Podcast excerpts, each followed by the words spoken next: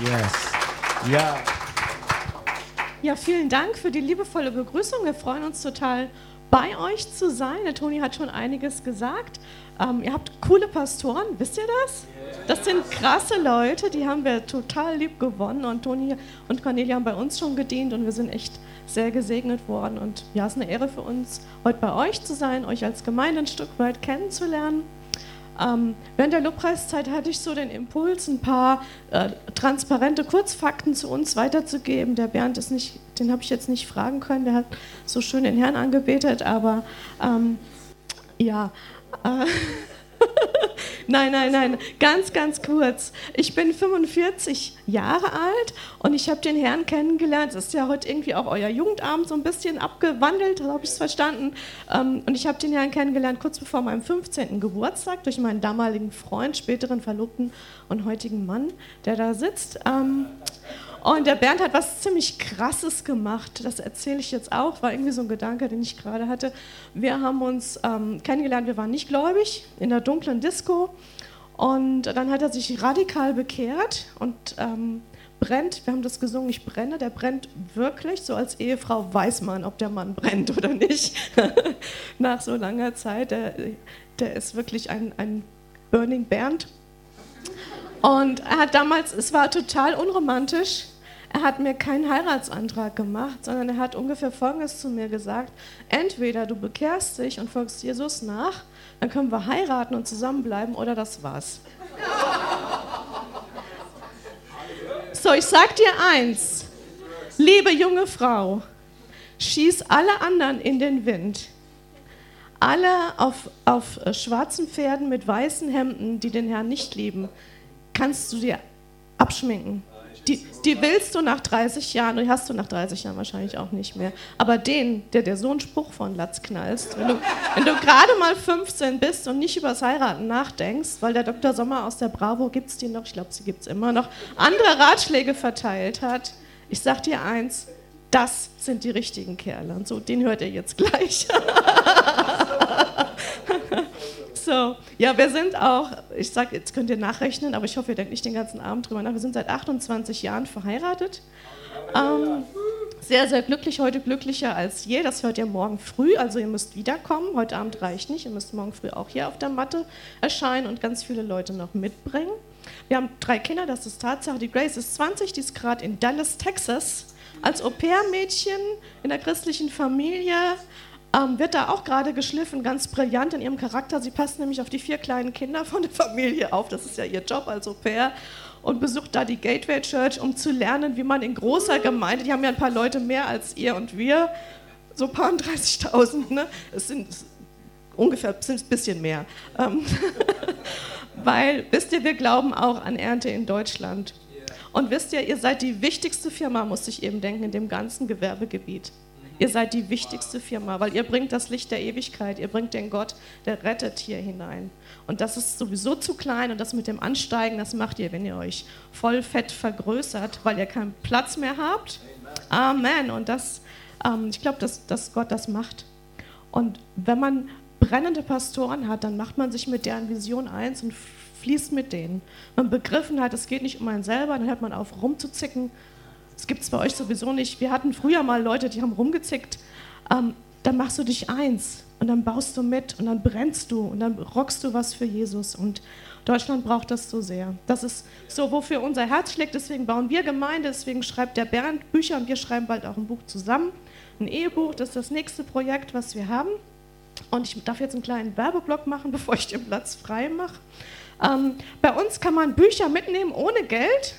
Wir freuen uns aber, wenn ihr das Geld hinterher überweist. Aber wir machen das so auf Vertrauenskasse, also wenn du kein Bargeld dabei hast, wir haben jetzt kein, äh, ja, kein Kärtchen-Ding dabei, sondern du kannst es mitnehmen, du kannst es überweisen. Wenn du diesen Zettel ausfüllst, eine Hälfte nimmst du dir mit, eine lässt du uns da, was du mitgenommen hast und dann freuen wir uns, wenn du uns in einer Woche das Geld überweist. Was gibt es noch? Wenn du ein Buch kaufst, Quality Time ist das eine Buch, Brillant Leben, da geht es heute Abend drum. Wenn ihr eins mitnehmt, kriegt ihr eine Predigt von uns geschenkt, die könnt ihr euch aussuchen. Wenn ihr beide Bücher kaufen wollen würdet, kriegt ihr das Magazin. Die Charisma hat mal, die haben wir ganz wesentlich mitgestalten dürfen, die schenken wir euch dann oben drauf und zwei Predigt-CDs Und das Neueste, was wir haben, ist total cool, ist das Hörbuch zu Quality Time. Das Cover sieht anders aus, aber das gleiche Buch, vom Autor selber gelesen. Das Vorwort, da hörst du mein zartes Stimmchen, aber dann hörst du den Bernd. Da sind sechs CDs und 387 Minuten Quality Times für die Leute, die keinen Bock auf Lesen haben, aber die gerne was hören.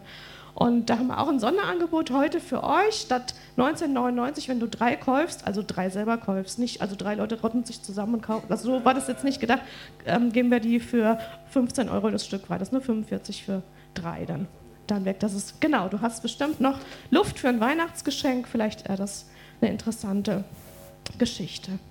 Brillant Leben, Worum geht's? Ich sage immer, wenn ich das Buch zusammenfassen soll, das ist The Best of Bernd. Wir sind jetzt drei Jahrzehnte Christen. Wir brennen seit drei Jahrzehnten und versuchen alles, was sich nicht wegbewegt, anzustecken mit diesem Feuer und auch euch heute Abend ein Stück anzustecken. Ähm, ja, zum, zum, zur Silberhochzeit fühle ich mich, das haben früher nur meine Eltern und die Freunde meiner Eltern gefeiert, aber das haben wir vor drei Jahren halt auch gefeiert.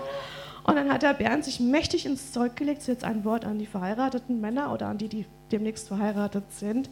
Er hat gespart, heimlich gespart und ist in Limburgs Juweliergeschäften, äh, hat er sich rumgedrückt und hat versucht, einen guten Ring zu kaufen mit einem brillanten, also ein richtig, richtig fettes, teures Teil. Und dann habe ich in Rom in einem Café bei einer fürchterlichen Hitze so eine Art verspäteten Antrag, willst du mit mir alt werden? Äh, auf Knien und, und dann kam das, das Teil daraus. Also es war richtig, richtig schön. Also jetzt eine kleine Inspiration. Die Frauen übt keinen Druck auf die Männer aus, okay? so, das ist ja, ist wie in der Bibel. Lies die Geschichten, die an dich adressiert sind und das andere überlässt du dem Herrn. Genau. Ähm, hey, dein Leben ist ein Schatz. Dein Leben ist wie so ein Rohdiamant. Du kannst mit einem Klumpen in die Ewigkeit gehen oder du kannst das Ding richtig schleifen lassen. Und wenn du wissen willst, wie das geht, dann hör ihm gleich zu oder hol dir das Buch. Die Entwicklung wahrer Größe, das ist so die erste große Überschrift. Saat und Ernte, Liebe als Schlüsselqualifikation, Kinder als wichtigstes Vermächtnis, Vergebung, Brillantschliff, wie gehe ich mit Medien um, Wohlstand, Beruf, Dienen für zum Verdienen, das ist so ein Prinzip, was wir gelernt haben. Lupenreine Qualität, wie kann ich wertvoll leben, ähm, sind die Gebote Gottes für mich eine Bedrohung aber, oder eigentlich eine Riesenchance? Und wie komme ich ins Licht, ins reine Weiß? Und ja, da hört ihr gleich ähm, noch eine ganze Menge mehr drüber. Und es lohnt sich, dieses, ihr, ihr heißt ja Life Unlimited, überfließendes, unbegrenztes Leben. Es lohnt sich, da alles reinzugeben. Wir haben nur das eine, hast du heute so im Vorbeigehen zu mir gesagt, Toni, ich glaube, du hast recht. Wir haben nur das eine Leben. Und hey, wie du es richtig anpacken kannst mit dem Herrn, da hören wir gleich. Und ich würde gern kurz beten. Schließ doch deine Augen mit mir und ja, lass uns Gott auch noch mal einladen. Vater Gott, ich danke dir für diese geniale Gemeinde. Ich danke dir, dass wir heute Abend miteinander hier sein dürfen, dass wir unseren Blick auf dich richten dürfen, den großen, ja, brillant ähm, Schleifer, den großen ähm, Wertverschenker und Wertvollmacher. Das bist du, du bist unser Schöpfer, du bist unser Gott, du bist unser Retter und Du bist einfach der Wichtigste hier in diesem Raum. Und Gott, wir wollen lernen aus deinem Wort, wir wollen hören. Und wir danken dir und wir singen jetzt einfach den Bernd und bitten dich, Heiliger Geist, dass du ihn gebrauchst, dass du durch ihn redest. Und ich bete auch, dass du zu jedem Einzelnen zwischen den Zeilen redest, ganz, ganz persönlich. Wir lieben dich, Gott, und wir wollen, wie wir gesungen haben, das ist wirklich wahr, wir wollen, ich will mehr von dir. Danke, Gott. Amen.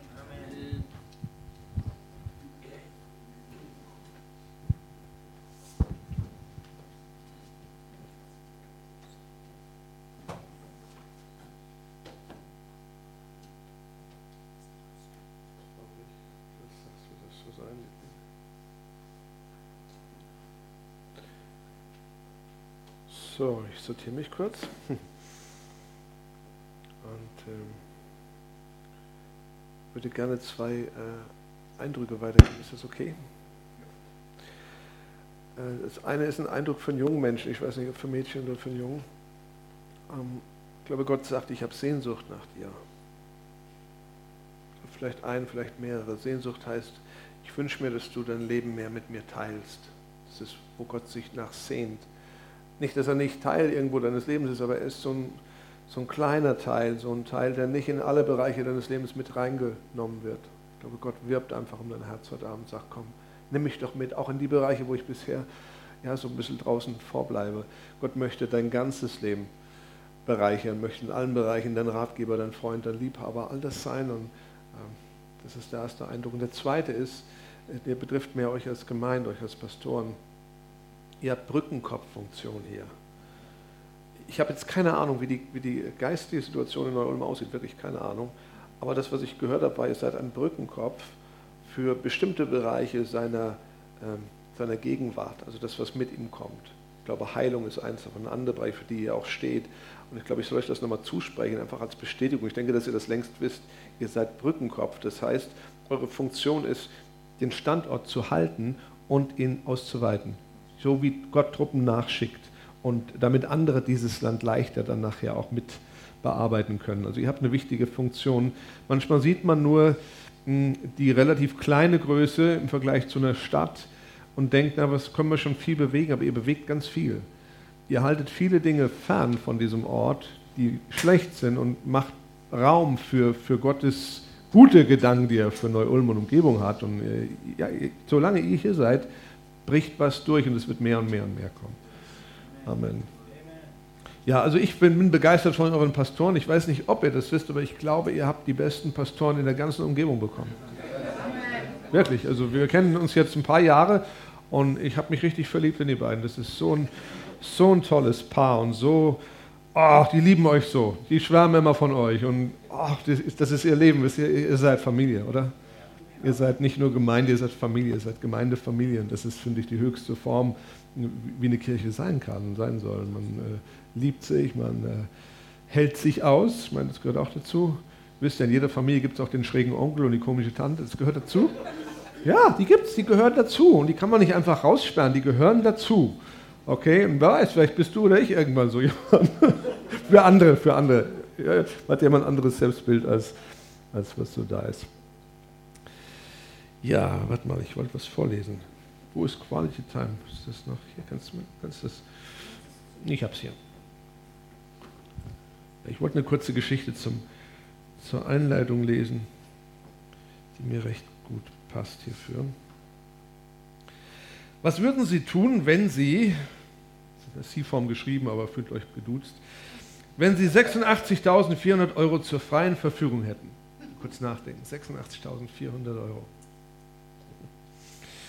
Sie dürfen dieses Geld ausgeben, wofür Sie möchten. Es gibt nur eine Bedingung. Am Ende des Tages darf davon kein Cent mehr übrig sein, sonst verfällt er. Jetzt stellen Sie sich vor, Sie erhalten jeden Tag Ihres Lebens genau diesen Betrag mit den gleichen Bedingungen ausgezahlt. Abends muss immer alles ausgegeben sein, sonst verfällt es. Ein schöner und auch irgendwie erschreckender Gedanke, oder? 86.400 Euro heute, morgen, übermorgen. So unwirklich dieser Gedanke für Sie auf den ersten Blick auch sein mag, nichts liegt der Wahrheit näher als dieser. Nur ist es eben kein Geld, das man Ihnen Tag für Tag anvertraut, es ist Zeit. Jeden Tag unseres Lebens erhalten Sie, ich und jeder andere lebende Mensch auf diesem Planeten genau 86.400 Sekunden Zeit. Wir können mit dieser Zeit machen, was wir möchten, doch ist am Ende des Tages davon nichts mehr übrig. Und die Grundidee von der Gleichheit aller findet sich in der Verteilung der Zeit in idealer Weise erfüllt, weil weder durch Geld, Macht oder Einfluss kann das verändert werden. Kein Spitzenpolitiker oder Wirtschaftslenker erhält auch nur eine Sekunde mehr Zeit am Tag als du nicht. So definiert sich der meiste Erfolg, den wir beobachten, dadurch, wie Menschen ihre begrenzte Zeit investieren. Vermutlich werden Sie mir recht geben, dass die wirklich erfolgreichen Menschen sehr proaktiv mit ihrer Zeit umgehen, während viele andere eine eher reaktive Umgehungsweise mit ihrer Lebenszeit pflegen. Bei dem bewussten Umgang mit Zeit, okay, das lesen wir jetzt nicht weiter, sonst brauche ich nicht mehr über brillant Leben reden.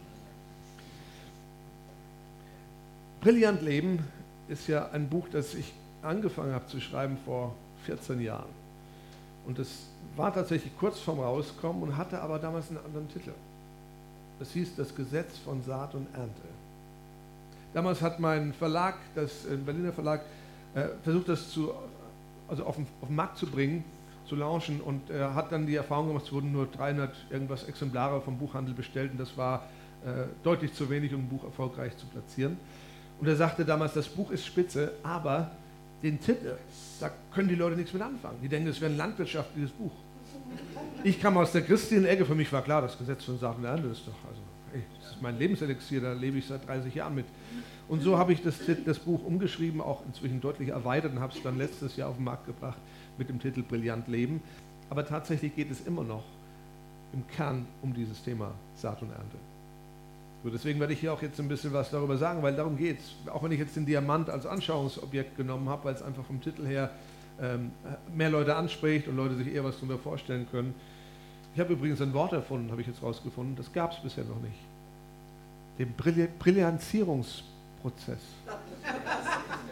Ja, wirklich, ich habe das Wort bei Google eingegeben, kam nichts, kam immer nur Bilanzierungsprozess. Aber Brillanzierungs die Brillanzierung des Lebens, das ist, was ich jetzt sagen wollte mit meiner Werbung. Da denke ich, oh, guck mal, ein neues Wort kreiert. Brillanzierungsprozess. Weil darum geht es, unser Leben zu brillanzieren. Brillanter zu machen. Ist wahrscheinlich ein Unwort, aber es macht nichts, ich habe es erfunden. ja. Okay, worum geht es beim Brillanzieren unseres Lebens? Es geht zum einen um das Installieren so ein inneres Betriebssystem, was wir alle in irgendeiner Form haben. Eben schon mit euren Technikern gesprochen, ist Apple besser als Windows und so, ne? da kann man sich drüber streiten. Aber Fakt ist, jedes Gerät dieser Art hat ein, äh, ein System, was den Betrieb sicherstellt. Ob das Linux ist oder eben die genannten oder noch andere Systeme, noch kleinere. Da gibt es einige auf dem Markt. Und unser Leben hat auch solch ein inneres Betriebssystem, also äh, das, was unseren Umgang bestimmt mit Zeit durch Entscheidungen am Arbeitsplatz, Rituale, Wertigkeiten, all diese Dinge sind Teil unseres inneren Systems, das Wertesystem zum Beispiel. Äh, dieses System arbeitet in der Regel unbewusst. Das heißt, ich treffe Entscheidungen und manchmal hinterfragt die jemand. Und dann denkst du erstmal, ist doch logisch. Aber für die Person ist es überhaupt nicht logisch, weil die ein anderes System fährt. Die kann sich da gar nicht reindenken. Also liegt es dann an, an dir oder an mir, das zu erklären, sagen, ah, das und das. Und sich selbst dann erstmal klar zu sagen, ja, warum, warum, warum ist es für mich logisch? Und dann greife ich auf den nicht bewussten Bereich meines Wissens zurück und merke auf einmal, okay, ich kann das schon erklären, aber ich muss selbst erstmal dahinter schauen, weil das System läuft so automatisch schon seit so vielen Jahren, dass man viele Dinge äh, nicht mehr hinterfragt. Und manchmal ist das Hinterfragen von unserem Betriebssystem gut, weil wir dann Dinge herausfinden, die ein Update brauchen die wir vielleicht eigentlich gar nicht mehr so glauben, wie das irgendwann vielleicht mal so war, weil wir heute einen anderen Hintergrund, ein anderes Wissen, anderes Verständnis von Dingen haben. So, mein Buch ist eine Installationsanweisung für Qualitätszeiten letztendlich im eigenen Leben, sozusagen eine sehr wichtige Erweiterung unseres Betriebssystems. Ich muss kurz was schauen.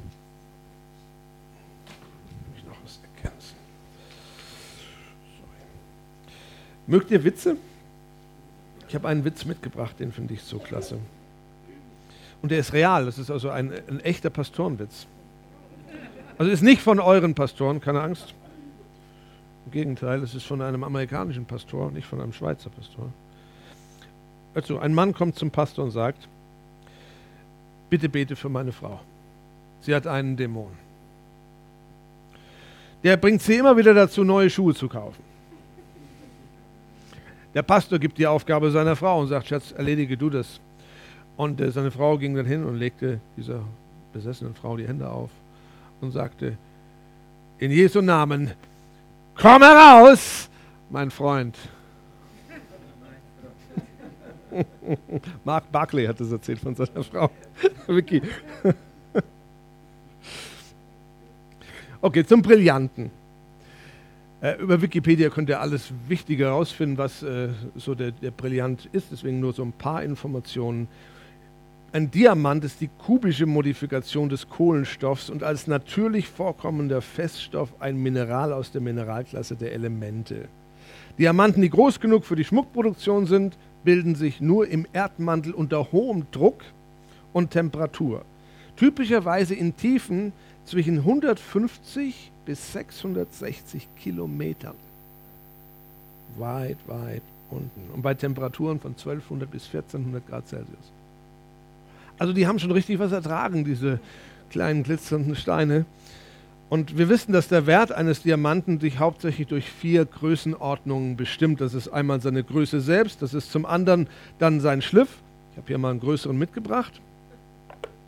Also ihr müsst mich nicht überfallen, der ist nicht echt, okay. Größe, Schliff, äh, die Reinheit und auch die Farbe. Das sind die vier Elemente, die einen Diamanten zu einem Brillanten werden lassen können, wenn sie denn vorherrschen. Und das ist es, worum es geht. Wir alle haben als Menschen diese Grundvoraussetzung für ein brillantes Leben mitbekommen. Weil wir wurden alle vom selben Schöpfer erdacht und geschaffen. Er macht keine Fehler, okay?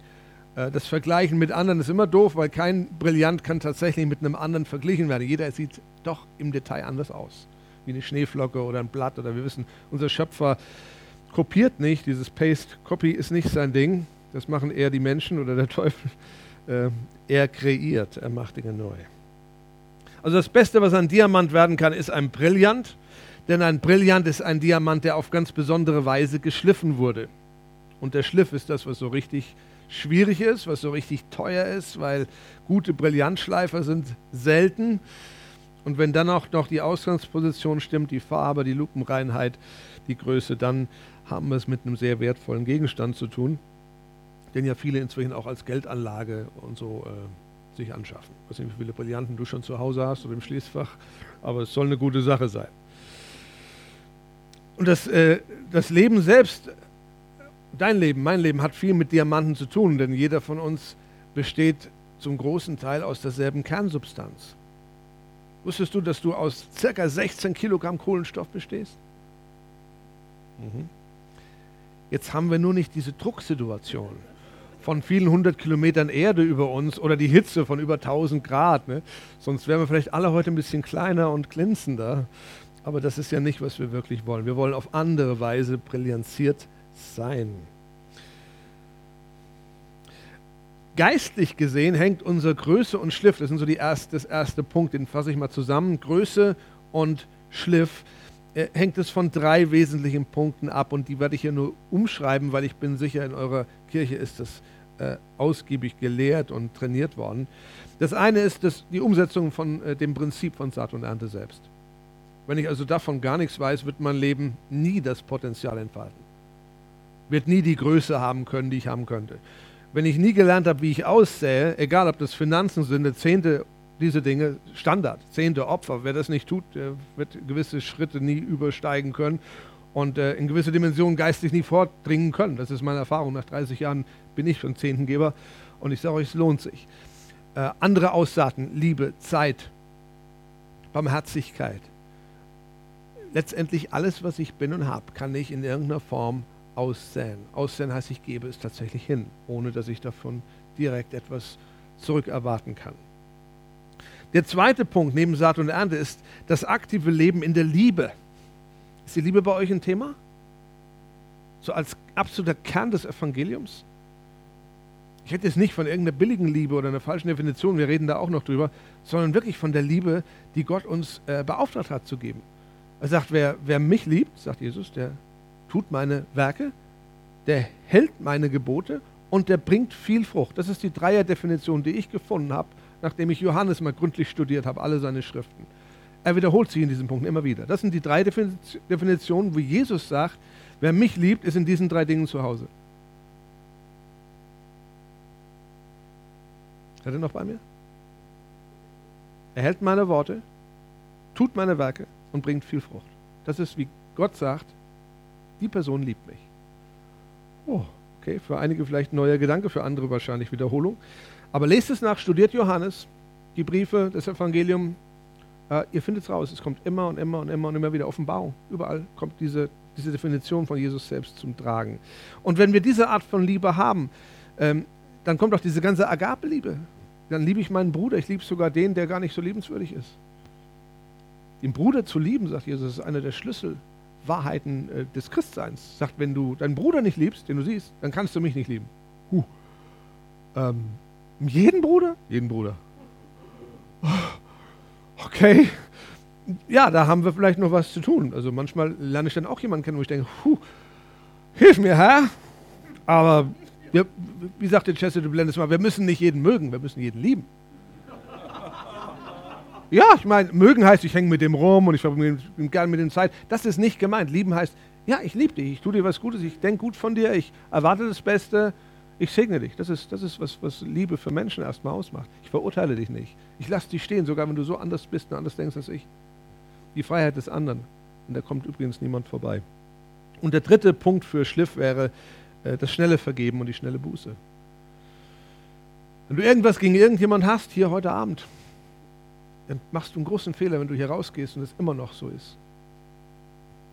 Nicht nur hier und jetzt, jeden Morgen, wenn du aufstehst, solltest du ähm, nichts mehr gegen irgendjemanden noch übrig haben. Sollte nichts da sein. Wenn noch was da ist, hast du was falsch gemacht letzten Tag. Wir sollten nicht einschlafen über Ärger und Groll, weil das macht hässlich. Das sind junge Leute, es macht hässlich.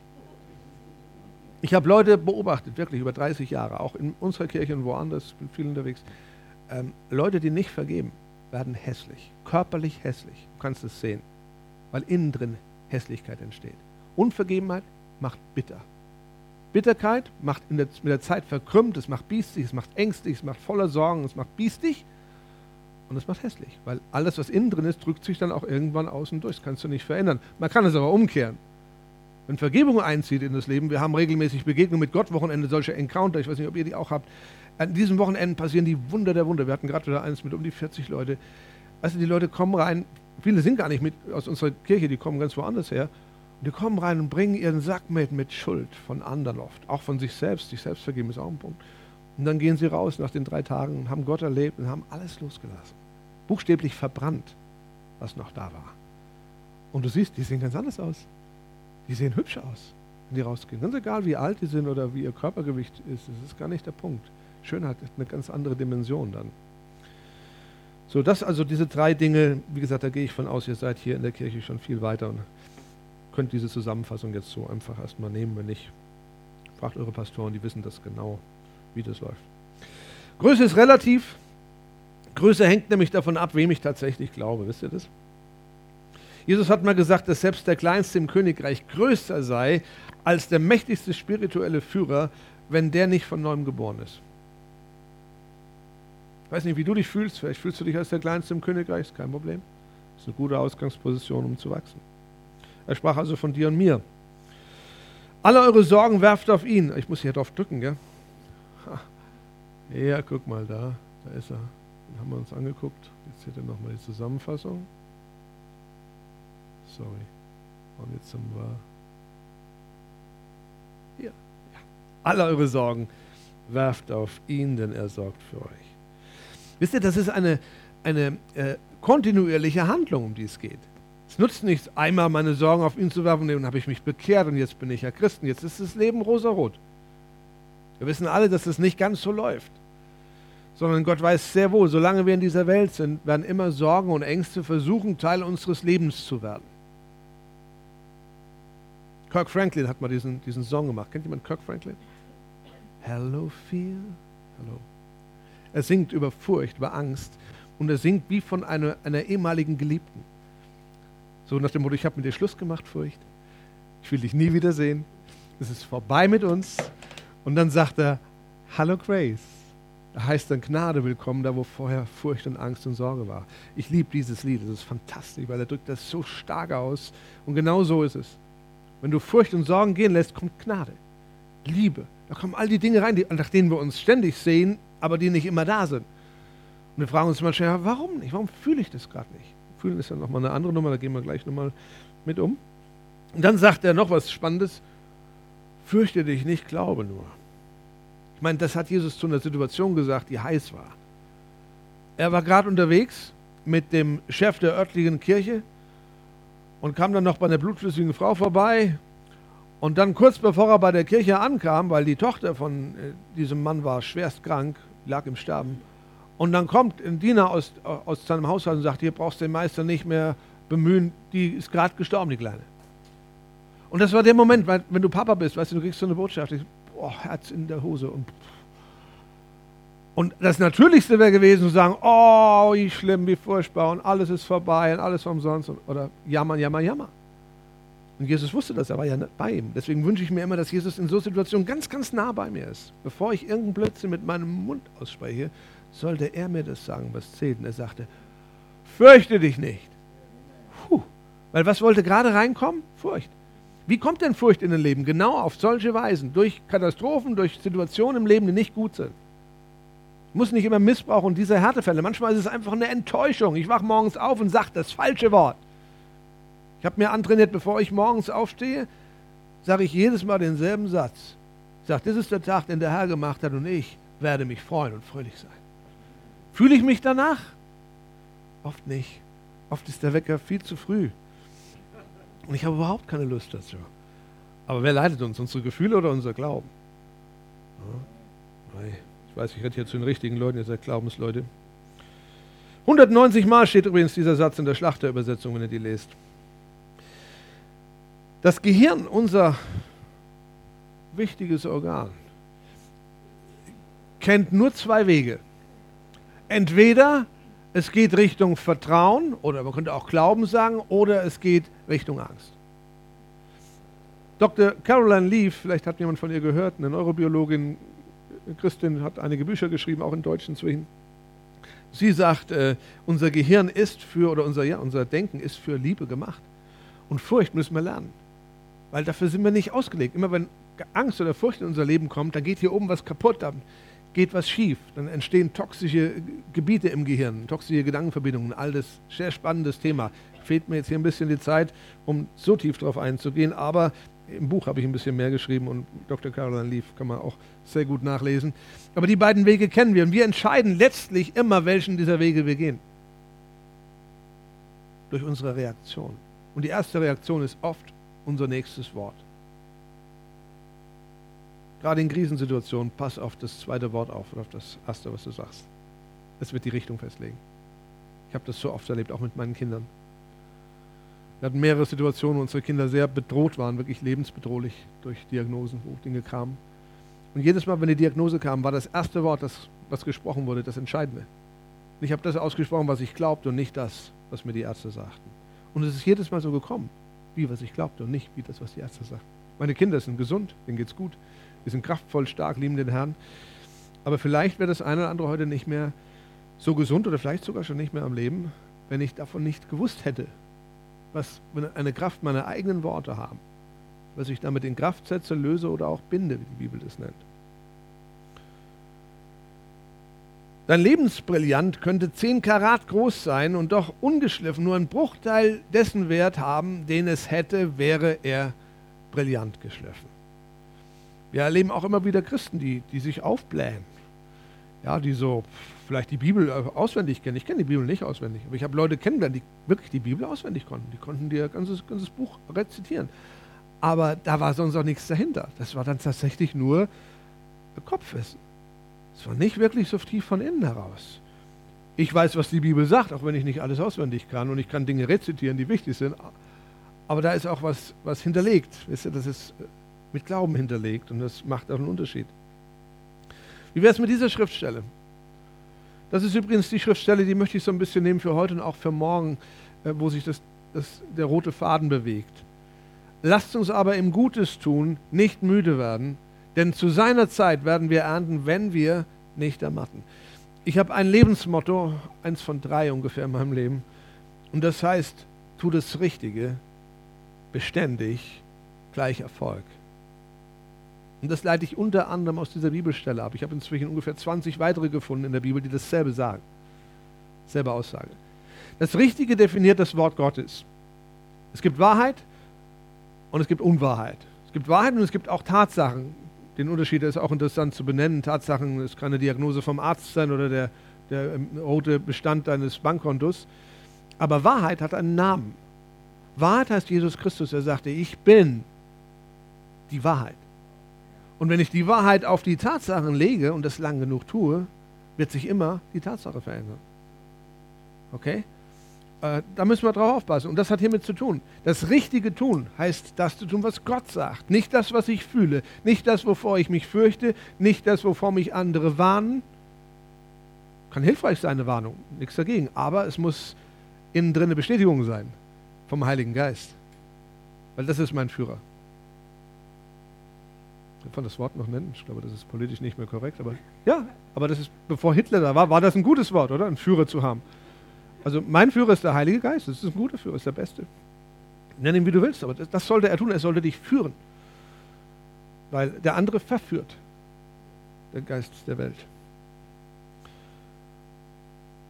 Also tust du die richtigen Dinge und tust du sie beständig. Und dann hast du Erfolg. Ich klicke wieder zu spät, aber es ist alles da. Irgendwo. Oh, fort ist es. Irgendwas noch da? Ja, da ist doch die Formel, die wollte ich euch noch zeigen. Ich stehe immer irgendeinem im Weg. Es tut mir von Herzen leid, aber ich weiß nicht, wie ich das auflösen kann, ohne mich, ohne mich aufzulösen. Das habe ich noch nicht so ganz geschafft. Okay. Äh, denken wir mal, was das meiste ist, was uns versucht zu beschäftigen. Was unser Leben eben nicht brillanziert, sondern eben vermüllt. Das sind die Medien. Oh, ich bin nicht gegen Medien, ich bin ein sehr moderner Mensch, ich mag Medien. Aber wisst ihr, wenn der durchschnittliche Deutsche pro Tag über zehn Stunden mit Medien verbringt, das ist eine aktuelle Statistik, ist nichts Erfundenes, könnt ihr nachlesen im Internet an verschiedenen Stellen. Zehn Stunden Medien, fast vier Stunden Fernsehen, zweieinhalb Stunden Radio, fast zwei Stunden Internet und der Rest teilt sich dann auf in ein paar Zeitschriften und sowas. Das ist eine Menge Holz. Das heißt, es kommen Gedanken in unseren Kopf aus aller möglicher Umgebung. Das wenigste davon sind aufbauende Gedanken. Also ich gönne mir am Tag eine Viertelstunde Nachrichten. Die Tagesschau abends. Und das reicht mir. Weil die Nachrichten sind selten positiv. Ich will schon ein bisschen wissen, was passiert, aber ich muss mich damit nicht äh, jede Stunde voll dröhnen, immer wieder die negativen Botschaften hören, weil das macht hiermit was. Erwiesenermaßen, was du 21 Tage lang immer wieder gehört hast, verfestigt sich in dir. Gibt Themen, da könnte man das rausfinden. Denk an AfD, an Flüchtlinge, an diese Dinge. Alles, was du eine gewisse Zeit gehört hast, fängt an, in dir etwas zu bewirken. Ich, egal ob pro oder contra für diese Dinge, aber es passiert was. Nachrichten, Informationen immer der gleichen Art machen was. Deswegen ist es gut, wenn du äh, dich geistlich mit einem Thema über längere Zeit beschäftigst, zum Beispiel. Die Bibel über irgendeinen Bereich mal studierst, mal das 21 Tage lang machst. Boah, das, das passiert, da passiert mehr, als du denkst in deinem ganzen Denken. Aber wie gesagt, das ist ein Thema, ja, fantastisch. Gehirn und Gedanken. Du weißt um deine, um deine, die, Wacht, die Macht, die deine Worte haben. Wenn ich die Wahrheit nehme, ein Beispiel aus meinem Leben. Ich bin jetzt 50 und vor, oder 51 sogar, genau, vor elf Jahren hat man mich äh, untersucht, weil ich nicht mehr laufen konnte. Man hat mir damals gesagt, nachdem er dann in, mich in die Röhre geschoben hat, verschiedene Röntgenaufnahmen. Und die Ärzte waren alle der Meinung, ihre Kniegelenke sind völlig im Arsch. Entschuldigt das Wort. Äh, wir, wir, müssen die austauschen. Das ist ja möglich heute, man kann künstliche Kniegelenke bekommen. Aber ich war gerade 40 und hatte gerade noch mal einen kleinen Jungen bekommen, mit dem ich gerne nachlaufen spielen wollte und all diese Dinge, die man so als Daddy macht. Und jetzt dachte ich, oh, mit künstlichen Kniegelenken, gute Nacht, mit 40. Nun ja, ich war aber damals auch schon Pastor und ich war damals auch schon ein geistlicher Sohn von Kenneth E. Hagen. Und ich wusste eigentlich, was ich jemandem raten würde, dem es so ging. Und dann dachte ich, hey, was habe ich zu verlieren? Ich fange jetzt an, genau das zu tun, was ich ohnehin glaube und was ich in anderen Bereichen auch schon getan habe. Ich spreche jetzt zu meinen Knien. Ich nehme jetzt die Wahrheit, weil die Wahrheit heißt, Jesaja 53, Vers 5, ich bin in seinen Wunden geheilt worden. Okay, also fing ich an, wir haben viele Treppen in unserem Haus, bei den Stufen immer wieder zu sagen, statt Aua, Aua, das hilft ja eh nichts, ne? sagen, Knie, du bist geheilt in Jesu Wunden, du bist geheilt in ihm. Ich bin geheilt, er sandte sein Wort und heilte mich. Und das machte ich wochenlang und es wurde schlimmer und schlimmer und schlimmer. Und wenn du das wochenlang machst und es wird schlimmer, was wird da geprüft? Oh, absolut, weil ich meine, wir sind Instant-Christen. Also potenziell zumindest mögen wir es nicht sein, aber wir wollen doch alles gerne schnell haben. Wir sind groß geworden so, oder? McDonalds ist schnell. Waren bei McDonalds, das war innerhalb von zwei Minuten, war das Essen da. Also warum sollte das mit der Heilung so lange dauern? Kann ich dir nicht erklären, ich kann es dir wirklich nicht erklären. Ich habe es auch gern schnell, aber ich habe herausgefunden, manchmal ist es einfach nicht schnell. Und die Fragen hebe ich mir von Himmel auf, deswegen werde ich kein Wort anzweifeln, was der Herr gesagt hat. Das liegt wahrscheinlich irgendwo in mir und ich weiß nicht, so, kein Problem. kann ja auch notfalls leben mit zwei künstlichen Kniegelenken, ist ja auch kein Fluch drauf. Aber ich dachte, Herr, ich halte fest. Und ich habe weitergemacht. Meine Frau sagte mir damals was, das ist meine Pastorin übrigens auch. Und sie sagte, Bernd, in einem Jahr ist das Geschichte. Und das war wie wenn Gott mir das zusprach, diesen Satz. Ein Jahr ist eine lange Zeit. Aber okay, es hat mir ein Bild gegeben. Wisst ihr, manchmal ist es, was wir brauchen, so ein, ein Bild der Hoffnung. Wenn ihr über Glauben Bescheid wisst ihr, das Bild der Hoffnung ist zentral. Alles, was wir tun, äh, arbeitet auf dieses Bild hin. Habe ich kein Bild der Hoffnung, weiß ich nicht, was mein Glaube zu ziehen bekommt. Ja, das ist wie ein Anhänger, der in der Lokomotive Glauben hinterhergezogen wird. Und sie hat mir das Bild gegeben, sagt in einem Jahr. Und ich habe weiter genau das gemacht. Ich habe es weitergemacht. Wir sind spazieren gegangen. Wir müssen immer mit dem Hund spazieren, dann ziemlich bergab und bergab, aus dem Allerschlimmsten. Ich konnte mich fast nicht mehr festhalten. Aber ich habe weitergemacht und weitergemacht und weitergemacht. Und dann so nach acht, neun Monaten fing es an, es wurde leicht besser. Und es war wirklich so, nach einem Jahr war es Geschichte. Wir joggen dreimal die Woche eine Stunde, ich mache Kraftsport und alles Mögliche. Und es ist alles möglich. Und das schon seit elf Jahren wieder, ohne dass der Arzt irgendwas hätte tun müssen. Keine Operation, keine Behandlung. Punkt. So die Kraft der Worte, das wollte ich hiermit einfach nochmal unterstreichen. Ähm, ja, preis sei Gott.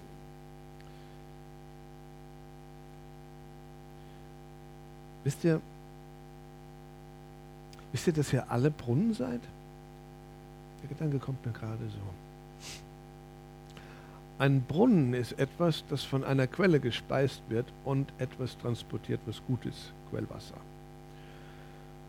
Alles, was wir als Christen heute sind, oder sagen wir mal 99 Prozent, es gibt immer noch die Ausnahme, sind wir, weil wir aus verschiedenen Brunnen getrunken haben. Wir haben Lobpreislieder gesungen, die haben irgendwelche Leute geschrieben, Brunnen. Wir haben die Bibel, die 66 Bücher, die viele Leute niedergeschrieben haben im Auftrag des Heiligen Geistes. Auch das war ein Brunnen. Wir haben Prediger, jetzt bin ich gerade einer davon, äh, denen wir zuhören und die uns was vermitteln, was uns speist. Brunnen. Du selbst bist vielleicht Kleingruppenleiter und bist gerade für die Leute, die du betreust, ein Brunnen. Das, was du gelernt hast von Gott, das kannst du weitergeben und das, das trinken die. Die Bibel sagt sogar, dass äh, geistliche Gaben in Form von Menschen Geschenke sind. Das Wort Gabe bedeutet eigentlich Geschenk. Wenn du also einen Pastor hast, dann ist das gar keine Bestrafung von Gott, weil er dich nicht leiden kann. Manche Leute gehen so mit ihren Pastoren um, ihr bestimmt nicht. Aber ja, im Ernst, hast du schon mal überlegt, dass es ein Geschenk für dich und für deine Familie ist, einen geistigen Hirten zu haben, der dir hier Brunnen ist für Bereiche deines Lebens, die du brauchst? Dass dein Zellleiter für dich ein Geschenk ist, den du hast? Dass es nicht einfach jemand ist, der nichts Besseres zu tun hat, da einmal die Woche alles mit dir zwei Stunden abzuhängen, sondern der von Gott gebraucht wird, dich zu segnen? Dass du die Lobpreis-CD das nächste Mal vielleicht anlegst und sagst, boah, danke für diese Brunnen, die da die Lieder geschrieben haben oder für die anderen, die sie gesungen haben und dass ich hier mit hineingenommen werde in eine geistliche Atmosphäre, die mir gut tut. Jeder, der hier vorne steht, ist ein Brunnen. Manchmal sehen wir das gar nicht. Aber äh, es ist immer der Herr, ja, ja. Der Herr ist sowieso schuld an allem Guten, weißt du? Er ist schuld an allem Guten in meinem Leben. Das ist mein, mein Satz, mein zweites Lebensmotto. Er ist schuld an allem Guten in meinem Leben. Das sage ich bewusst so, um zu provozieren. Weil Gott kriegt in meinem Umfeld immer die Schuld für alles andere. Ich kenne ihn. Er ist nicht schuld an dem Müll dieser Welt. Er ist schuld an allem Guten in den letzten 30 Jahren. An meiner Frau, an meinen Kindern, an meinem Beruf, an meiner Gemeinde, an, meinen Büchern, egal was immer ich irgendwie machen durfte. Er ist schuld. Ich kann dafür nichts. Er ist schuld. Ich mache, was ich kann. Das wird nie reichen. Das weiß ich. Das ist gut, das zu wissen, oder? Dass wir es alleine nie schaffen würden. Aber mit ihm ist alles möglich. Hey, ich halte mich gar nicht ans Skript, aber das stört euch nicht, gell? Hm. okay, gehen wir nochmal an die Reinheit des Diamanten. Ja, lupenreine Qualität wäre nämlich der zweite Punkt nach Größe und Schliff. Muss das Ding rein sein. Es gibt da auch verschiedene Stufen ähm, von, von, wie heißt das, das übelste Piku oder Pik 3 ist das schlechteste. Und lupenrein ist dann ein, ein Stein nur dann, wenn er bei zehnfacher Vergrößerung noch keinerlei Einschlüsse zu erkennen lässt. Also der wäre lupenrein, weil da ist tatsächlich nichts drin, aber es ist auch kein Diamant. Da ist nichts, das würde man so kleine Dinge sehen, kleine Einschlüsse und sowas. Äh, aber lupenrein heißt, ist nichts drin. Und es wird auch River genannt, diese, äh, nee, halt River war die, die Weiße des Steins, kommen wir noch drauf. Was wären die Schritte zu einem lupenreinen Diamanten? Auch da habe ich euch acht Sachen zusammengetragen, die ihr sicherlich schon gehört habt und zum Teil auch hier schon genannt wurden. Vertraue Gott. Vertraue heißt Glauben. Glauben hat Werke. Glaube hat Worte. Wenn ich lupenrein sein will, sollte ich auch schnell vergeben. Deswegen sage ich, jeder, der, der länger als fünf Minuten wartet, bis er vergibt, ähm, der hat noch nicht verstanden, was er sich damit antut. Weißt du, nicht zu vergeben ist wie, wie Gift zu trinken und hoffen, dass es den anderen tötet. Das passiert nicht. Ich leide, wenn ich nicht vergebe. Der andere manchmal gar nicht. Heißt, vergeben heißt nicht, das wisst ihr, dass alles gut ist. Wenn der andere keine Buße tut, hat meine Vergebung für ihn wenig Effekt. Er muss das selbst mit seinem Herrn in Ordnung bringen, sonst zahlt er einen Preis. Aber mein Herz ist frei. Ich lasse die Sachen nämlich los. Es gibt die beiden Arten von Vergebung. Einmal kommt jemand und sagt, oh, vergib mir, ich habe dich, bla, okay, ich vergebe dir. Wunderbar, alles erledigt. Und das andere ist, jemand sagt gar nichts, sondern ist im Bösen geblieben. Und dann gehe ich zu meinem Herrn und sage, übrigens, Herr, das hier, es tut mir gerade weh, was der da gesagt hat. Ich gebe dir das gerade ab und ich vergebe das, ich lasse das los, du bist der Richter, Punkt, Ende. Will nie mehr dran denken. Das war's. Ja. Wisst ihr, dass Gott uns so behandelt, als ob wir nie gesündigt hätten? Hey, das ist, was er von uns will, nichts anderes. Also ich soll den so behandeln, als ob er das nie gemacht hätte? Das ist das Ziel von Vergebung. Ehrlich ist es nicht immer so schnell. Es gibt einen konkreten Fall, da habe ich fünf Jahre gebraucht, wo ich immer wieder das ausgesprochen habe, bis ich wirklich diese Person so behandeln konnte, als wenn nie was gewesen wäre. Aber das ist in Ordnung. Weil mein drittes Lebensmotto ist, die Richtung ist wichtiger als die Geschwindigkeit. Die Richtung muss stimmen. Den Speed haben wir nicht immer so drauf, ist auch nicht wichtig, weil wenn die Richtung stimmt, nehmen wir automatisch mehr Fahrt auf.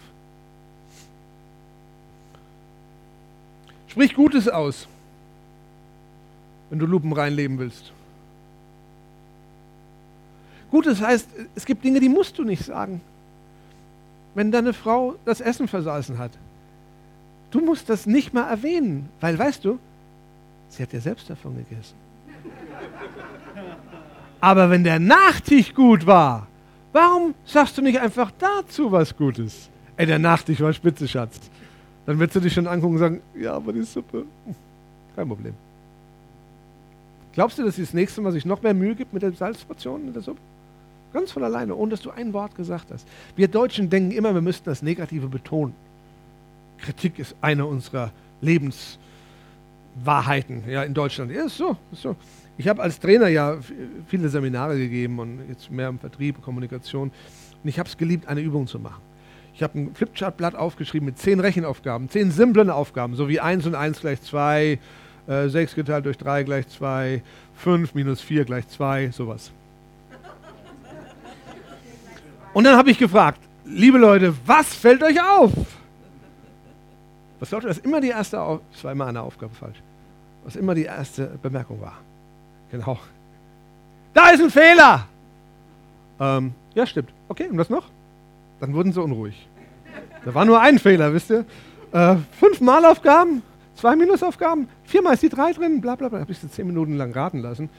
Und dann ganz zum Schluss, okay, das Wichtigste ist ihnen noch nicht aufgefallen. Wurden die völlig nervös. Wir haben doch alles gesehen, das ist der Fehler. Und nee, keinem von ihnen ist aufgefallen, dass neun Aufgaben richtig gelöst waren. 90 Prozent richtig. Hey, das wäre in der Schule fast eine Eins, oder? Aber was fällt dem Deutschen auf? Eine falsch. Wir sind konditioniert auf äh, Fehler. Und das ist das Problem. Wenn wir aber Reich Gottes verkörpern wollen, sollten wir es andersrum machen. Stell dir vor, Jesus wäre so konzentriert gewesen auf Fehler dieser Weise. Was hätte er mit der Frau gemacht nach dem Ehebruch? Gib mir den größten Stein, wird's verdient. Hey! Preis der Gott für Gnade. Erarbeite ein dankbares Herz, hängt hiermit übrigens zusammen. Wenn ich ein dankbares Herz habe, werde ich immer mehr konzentriert darauf sein, für Dinge zu danken, als Dinge zu kritisieren. Das kann man übrigens trainieren. Ich habe das vor ein paar Jahren angefangen und bin inzwischen ziemlich gut. Dankbares Herz zu haben. Weil das andere, das hat man sehr einfach, das, das kostet nichts. Und dankbares Herz, das bringt man fast schon mit in die Wiege, oder? Ja, weil das Fläschchen nicht schmeckt, Ja, so ist der Mensch, oder? Wenn er Jesus nicht kennt und wenn er nicht an sich arbeitet, weil das ist tatsächlich auch Arbeit, das ist nicht alles so einfach, aber es ist möglich. Und ich sage dir, mit Leuten dieser, dieser Art, dieser Lupenreinheit, mit denen hängt jeder gerne ab. Weil die anderen hat man ständig um sich herum. Das brauchen nicht Leute, die immer nur mies drauf sind, immer negativ sind, immer rummeckern und bla bla bla bla bla. Sondern Leute, die sagen, hey, das Leben ist cool. Ja, du bist doch Hartz-IV-Empfänger. Hey, das Leben ist so cool. Stell dir vor, der Staat gibt mir Geld, bis ich wieder eine gescheite Arbeit habe. Einfach so. Ist das cool, oder? Habe ich selten erlebt. Aber ich war, ich war schon oft auch in der dritten Welt unterwegs. Leute, wenn du da zurückkommst, du verstehst nicht mehr, warum wir nicht alle so dankbar sind. Wir leben hier als 2% der Weltbevölkerung in dieser Dimension, die wir haben. 2%. Und wir denken, naja, es müsste so sein. Möge es immer so bleiben. Aber ich sage dir, wenn es mal nicht so ist, dann wissen wir ganz schnell, was wir hier eigentlich haben. Wir, sind, wir haben allen Grund, dankbar zu sein und auch Ermutigung zu sehen. Sag Leuten was Schönes. Wie wäre es, wenn du dir morgens vornimmst, heute verbringe ich den Tag nicht, bevor ich, bevor ich drei Leuten was Nettes gesagt habe. Was Nettes? Auf der Arbeit? Ja, das ist die Ilse, die ist halt immer da. Vielleicht könntest du ihr sagen, dass sie die Haare schön hat. Ist sogar ein Lied drüber gemacht worden. Oder du sagst dir, was sie Nettes anhat. Oder einfach, dass du dich freust, dass sie so eine freundliche Person ist. Oder dass sie, dass sie dich heute nicht beschimpft hat, was auch immer. Man kann, glaub mir, ich war, ich war Jahre im Vertrieb und wenn ich zu manchen Kunden kam, und ich habe das damals schon machen wollen, also ich war damals schon Christ, und dann kommst du manchmal in Höhlen rein, also mehr Höhle als Haus, wirklich. Krankenversicherungsvertrieb. Aber ich habe immer etwas gefunden, was ich loben konnte, aufrichtig. Immer. Egal wie es aussah. Egal wie die, wie die Lebensumstände manchmal waren. Und da gibt es wirklich echte Unterschiede. Aber ich konnte immer was finden, was wenn es orientalische Leute waren, du hast dann irgendein ein, ein Bild gesehen, was vielleicht auch, auch kitschig war, aber auch ein schönes Motiv. Was das ist ein schönes Motiv. Oder die Holzdecke ist toll, wie die, ja, wunderschöne Holzdecke. Fantastisch. Echt, ehrlich, man kann Dinge finden. Und das schafft einfach was. Ich transportiere damit ein Stück weit meinen Herrn. Weil der ist so. Der ist so. Achte, worauf du schaust. Hängt auch hiermit zusammen. Lupenreiner Lebensstil. Ja, junge Männer, worauf schaut ihr? Ihr älteren Männer. Ihr so alt sein wie ich Männer oder noch älteren Männer. Worauf schaut ihr? Ist Pornografie immer noch, hat immer noch ein Einflusstor? Ich habe Jahre gekämpft dagegen, auch als Pastor noch. Jahre. Das, das, das, das Ding hat mich gefressen, wisst ihr. Pornografie frisst dich auf, wenn du nicht aufpasst. Es frisst dich auf. Es macht deine Ehe kaputt, es macht alles kaputt. Ich möchte einfach sagen, weil ich weiß, 80 Prozent aller Männer, mit denen ich normalerweise so haben damit ein Problem. Das liegt ein Stück weit in unserer Männlichkeit. Visuelle Ansprechung und all das und auch Prägung. Verfluch dich dafür nicht. Fang an, die Dinge zu leben, die da stehen. Fang an, dankbar zu sein und fang an, das zu meiden. Schaff den Nachschub ab. Hol dir einen Rechenschaftspartner, die kleinen Dinge, die kleinen Schritte. Entscheide dich wieder aufzustehen, wenn du liegen geblieben bist. Weißt du, hinfallen ist nicht die Schande. Liegen bleiben ist es. Okay, wir Männer stehen auf. Ein Mann Gottes steht wieder auf. Und wenn ich zweimal, dreimal am Tag aufstehen müsste, würde ich wieder aufstehen. Ich sage, Gott, das ist, das ist nicht mein Ende, da unten bleibe ich nicht. Ich lasse mich von dem Dreck nicht überwältigen. Ich arbeite, ich finde, es gibt gute Bücher inzwischen, die einem helfen, da rauszukommen. Sogar äh, hier in Augsburg ist doch dieser äh, charismatische Katholik, wie heißt der? Hartl, genau, der hat einen Freund, der macht auch irgendwas in diese Richtung, Befreiungsdienst für, für ja, nur so nebenbei. Das ist, was uns Männer oft äh, belästigt und womit wir unseren Kampf haben. Und es ist gut zu kämpfen, weißt du, ich sage das, es ist gut zu kämpfen. Schäm dich nicht, wenn du dagegen kämpfst. Es ist gut zu kämpfen. Ja, dann hol dir jemanden, dem du da ein bisschen Licht gibst, so dass du einen hast, der dem mal den Kopf wäscht. Uh, und aber auch für dich betet, weißt du, es ist manchmal gut, so eine Gemeinschaft zu haben, einander zu, zu helfen und daraus zu, auszusteigen. Keiner muss da bleiben. Uh, ihr Frauen habt andere Probleme. Da könnte meine Frau jetzt mehr zu sagen. Wir alle gucken manchmal auf die falschen Dinge. Vielleicht guckt ihr manchmal äh, zu viel diese Rosamunde Pilcher-Filme und wartet, dass vielleicht doch nochmal ein Mann mit einem Pferd bei euch vorbeiguckt oder so. Ja, ich meine, hey, oder im Chatroom, weißt du, so die Frauen sind eher die Kommunikativen, da ist man schnell, verliert man sich in WhatsApp oder chattet mit jemandem und naja, man ist aber nicht verheiratet. Und passt auf euch auf. Der Teufel guckt, wen er verschlingen kann. Und er kann Christen verschlingen, wenn sie sich dementsprechend verhalten. Ein Christ, der siegreich ist, da kann er gar nichts. Äh, den fürchtet er, da flieht er vor. Okay? Weil das ist ein Christ, der Folgendes tut. Er unterordnet sich Gott und widersteht dem Teufel. Manche versuchen dem Teufel zu widerstehen, aber unterordnen sich nicht Gott in dem Fall.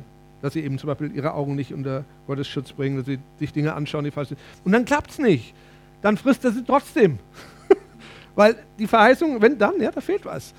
Hm. Ich weiß gar nicht, warum ich das hier sage, aber wir haben Jugendliche hier. Ja, jugendliche Menschen haben mit diesen Dingen zu tun. Amen. Ich bin auch noch sehr jung. Weißt du, wie das ist? okay, und dann schließlich, lebe das höchste Gebot, den größten Auftrag. Ähm, das höchste Gebot ist zu lieben, der höchste Auftrag ist Matthäus 28. Also ihr findet das Matthäus 22 und Matthäus 28 spare ich mir jetzt zu lesen, weil ich bin sicher, ihr habt das schon mehr als einmal gehört und findet das auch im Handout, was es übrigens nachher beim Büchertisch gibt, wer das möchte. Reinstes Weiß ist mein dritter Punkt, weil es gibt viele verschiedene Diamanten. Ihr müsst wissen, die kommen in der Natur in allen Farben außer intensiv rot vor. Findet also alles, blau, grün, gelb, orange. Aber je weißer der Stein ist, umso mehr Geld muss man für seinen Kauf hinlegen. Das ist ein wesentlicher Maßstab für die Bewertung. Ihr sagt ja, ich bin in allen möglichen Juwelieren rumgerannt über drei Jahre. Ich habe drei Jahre gespart und habe in dieser Zeit mich schlau gemacht. Was brauche ich, was kostet das Ding? Wie ist das überhaupt alles? So entstand dann letztendlich auch die Recherche hierzu. Aber glaubt mir, die wollten mir die gelben am Anfang geben. Die waren richtig günstig. Gelbe mit ein bisschen Einschluss. Konnte schon relativ große Steine bekommen, die waren bezahlbar. Aber wenn weiße wolltest und dann noch lupenreine. Yo! Also hochfeines, hochfeines Weiß wird in der Diamantenszene mit den Buchstaben D und E oder dem Begriff River bezeichnet. Und das Ganze geht dann bis zur Farbe Z. Das ist dann so das der bunteste von allen.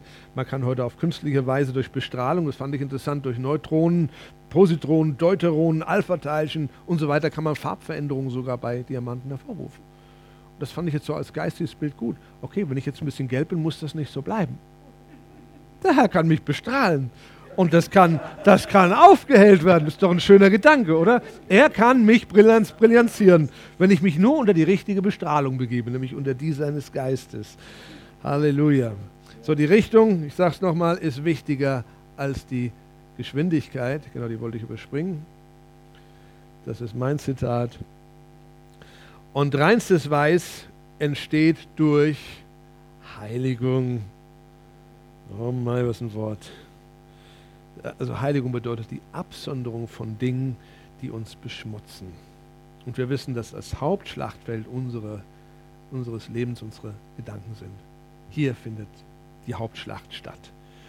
So, weißt du, wenn du bei Herr der Ringe gesehen hast und es ging dann nachher nach Minas Tirith, die große Endschlacht, das ist in unser Kopf. Haben wir hier Fantasy-Fans? Ah, okay. Oh, äh, cool, gut, gut. Ich hatte neulich einen Pastor bei mir zu Hause und der hat dann all die Schwerter angeschaut, die wir haben. Der war total begeistert aus Schweden. War auch ein Fantasy-Fan. Ja, ich weiß, da gibt es viel Schrott auch. Nicht falsch verstehen. Ich finde nicht alles gut, was es da gibt, aber Herr der Ringe finde ich gut. Ah, anderes Thema. Eines der größten Missverständnisse. Jetzt hört mir die Hälfte nur noch aufmerksam zu, die andere Hälfte fängt gerade an, mich zu richten. Ich weiß, es ist immer so an der Stelle. Aber ihr könnt jetzt gerade trainieren, ne? vergeben und loslassen und abgeben und wieder voll dabei sein, erwarten, dass der Brunnen trotzdem noch gutes Wasser bringt. Eines der größten Missverständnisse unserer Zeit ist, dass Gott oft für gefährlich, für krankmachend, für Armut verlangend oder bestenfalls für unberechenbar gehalten wird. Also kein Wunder, dass sich die Kirchen immer weiter lehren. Aber Christus und die Bibel als Gesamtwerk stellt Gott völlig anders dar. Und nicht erst seit Bill Johnson das überall auf der Welt predigt. Gott ist gut. Alle Zeit.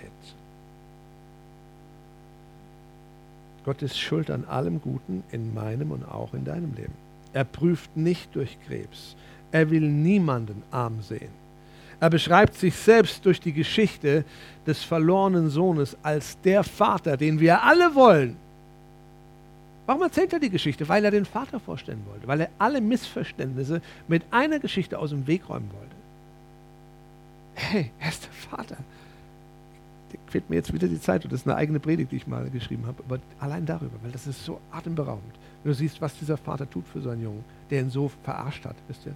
Erbe auszahlen und weg. Und allein daran zu sehen, wie gut er ist und wie schnell er vergibt und wie, wie er wirklich an uns hängt und wie verrückt er nach uns ist.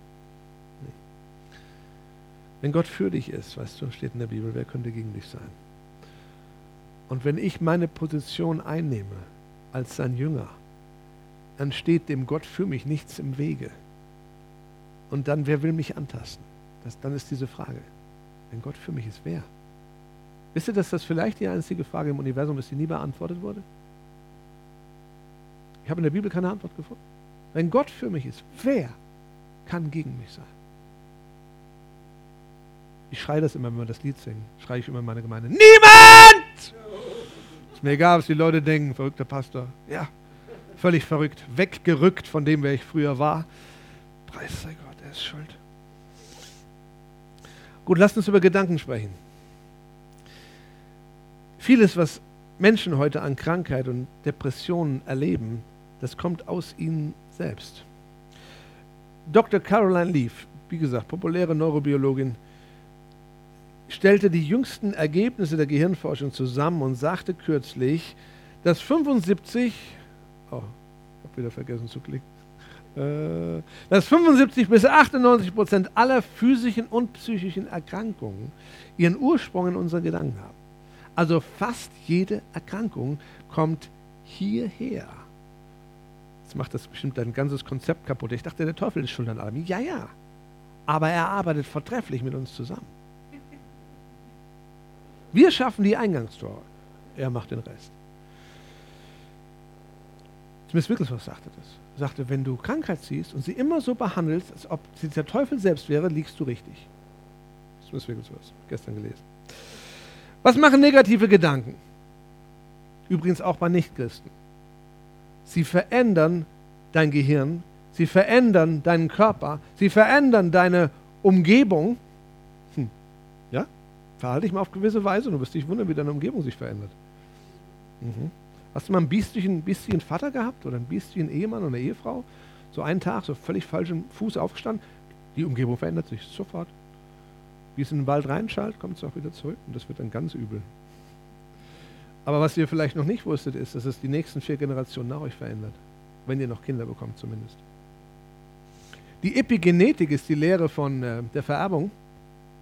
Und die hat nachgewiesen, das weiß man erst seit ungefähr 20 Jahren, dass ich all die Entscheidungsprozesse, die ich in meinem Leben treffe, die ich vor der Zeugung treffe oder vor der Entstehung von Leben, dass sie sich äh, genetisch in meiner Desoxyribonukleinsäure so anschließt äh, oder, oder äh, äh, auf, aufsetzt, DNA, DNS, wie auch immer ihr es nennen wollt, es setzt sich drauf und es wird an meine Kinder bei der Geburt weitergegeben. Sie bekommen, also wenn ich Alkoholiker gewesen wäre, hätte mich entschieden, ich trinke eben über den Durst, dann ist dieses Gen entstanden in meiner DNA, die vorher anders war, und wird ausgeliefert an die nächste Generation, an die übernächste und an die überübernächste. Das ist Wissenschaft.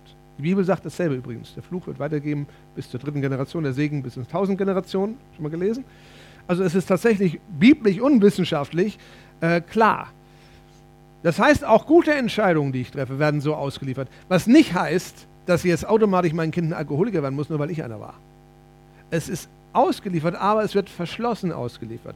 Erst wenn das Kind dieselbe Entscheidung trifft wie der Vater, wird es in verstärktem Maß dazu kommen. Deswegen hast du Leute, die trinken ein Bier und sind, sind, sind direkt verfallen und gehen in diese Richtung bis zum Tod. Und andere, die trinken Bier und können aber wieder aufhören. Die haben das noch nicht angelegt in, in sich. Das ist nicht ihr, ihre Schwäche. Beim Rauchen genauso. Es gibt Leute, die rauchen und äh, die zünden die erste Zigarette an und das war's. Die hören nie mehr auf. Die versuchen es mit aller Kraft und kommen nicht mehr weg, es sei denn, Jesus hilft ihnen. Andere, die rauchen und hören wieder auf und das ist für sie kein Problem, weil das Ding noch nicht angelegt war. Es wird verschlossen ausgeliefert, aber meine Entscheidungen dann wieder in der nächsten Generation können es wieder aufschließen oder auch verschlossen halten. Okay, diese toxischen Gedanken errichten mit der Zeit stabile Synapsenverbindungen in unserem Gehirn. Und der Körper selbst erkennt solche giftigen, solche unguten Gedanken in mir genauso, wie er eine Schnittwunde erkennen würde. Wenn ich mich in den Finger schneide, entsteht eine Wunde, der Körper setzt C-reaktive Proteine bei, äh, frei, die, die reingehen, die das äh, verschließen und nach 21 Tagen spätestens ist mein Finger wieder völlig in Ordnung. Dieses selbe C-reaktive Zeugs, Proteine, werden freigesetzt, wenn ich toxische Gedanken in mir habe. Es muss noch keine Depression sein, es reicht schon, wenn ich Angst habe. Wenn irgendwelche Dinge in mir nicht auf Liebe gepolt sind in meinem Denken, sondern ich fürchte mich vielleicht vor der Arbeit, vielleicht vor der Klassenarbeit, vielleicht vor, vor einer Beziehung oder vor irgendwas. Ich vergebe jemandem nicht. All das sind toxische Momente, die in mir entstehen und die dieses C-reaktive Protein äh, in Gang setzen. Das heißt, mein Körper schickt das Zeug an die, in die Synapsenverbindung meines Gehirns, die davon betroffen sind, und versucht, die zu bekämpfen. So als wenn das ein, ein Virus wäre oder eine Bakterie. Und das muss man sich mal klar machen. Unsere eigenen Gedanken haben Stoff, uns echt ein langes Leben zu geben oder uns relativ früh und schmerzhaft aus diesem Leben zu verabschieden. Ich habe beides schon erlebt, deswegen ist das für mich nicht so überraschend. Beobachte Leute mit ihren Entscheidungen über 10, über 20, über 30 Jahre. Und du siehst die Früchte, du siehst sie überall. Du siehst die guten Früchte, du siehst aber auch die Katastrophen. Und es ist schwierig, dann da noch Mitleid zu haben, weil du weißt, hey, das ist selbst gemacht. Da haben Leute echt über Jahre ihre Entscheidungen getroffen. Und zwar schlechte Entscheidungen. Weißt du, ein Körper, der sich selbst als feindlich empfindet und eigene Teile bekämpft, der muss im biochemischen Ungleichgewicht sein. Und entsprechend bilden sich Erkrankungen und die Lebenszeit verkürzt sich. Ist ja kein Wunder. Doch wie kommt das Ganze zustande? Wie kommen die Dinge in unsere Gedanken rein? Die drei Türen sind einfach. Unsere Augen, das, was wir sehen. Deswegen sagte ich eben, achtet, was ihr euch anschaut. Weil all das wird es ähm, multiplizieren, was schon da ist. Es wird negative Elemente verstärken, verstärken, verstärken, verstärken, verstärken. Das zweite ist unsere Ohren. Jetzt hört ihr gerade etwas und seht nebenbei auch noch was. Es ist gut. Was ihr hier seht, ist gut kann euch aufbauen, kann euch helfen, gute Gedanken zu entwickeln. Und das Dritte, und meiner Meinung nach das Wichtigste, ist euer eigener Mund. Hast du dir schon mal zugehört? Vielleicht auf der Schule. Da kommt ein neuer Mitschüler. Und ohne dass du darüber nachdenkst, sagst du einen Satz wie, oh, der sieht aber blöd aus. Oder der hat es bestimmt nicht drauf. Oder was. Nur so dahergesagt. Und dann lernst du mit der Zeit, der ist eigentlich gar nicht so übel, aber weil du es ausgesprochen hast, ist es ganz schön schwierig, weil haben noch Leute zugehört, darüber zu kommen und sagen, eigentlich ist der ganz in Ordnung. Die Wahrscheinlichkeit ist viel höher, dass man dabei bleibt und sagt, das ist ein Arsch. Mit dem würde ich nichts gehen und einen anderen Tisch. ja, ja, weil wir glauben unseren eigenen Worten. Beobachte das. Du glaubst dem, was du sagst, egal ob du das so wirklich fundamentiert vorher überlegt hast oder nicht. Du hast es ausgesprochen.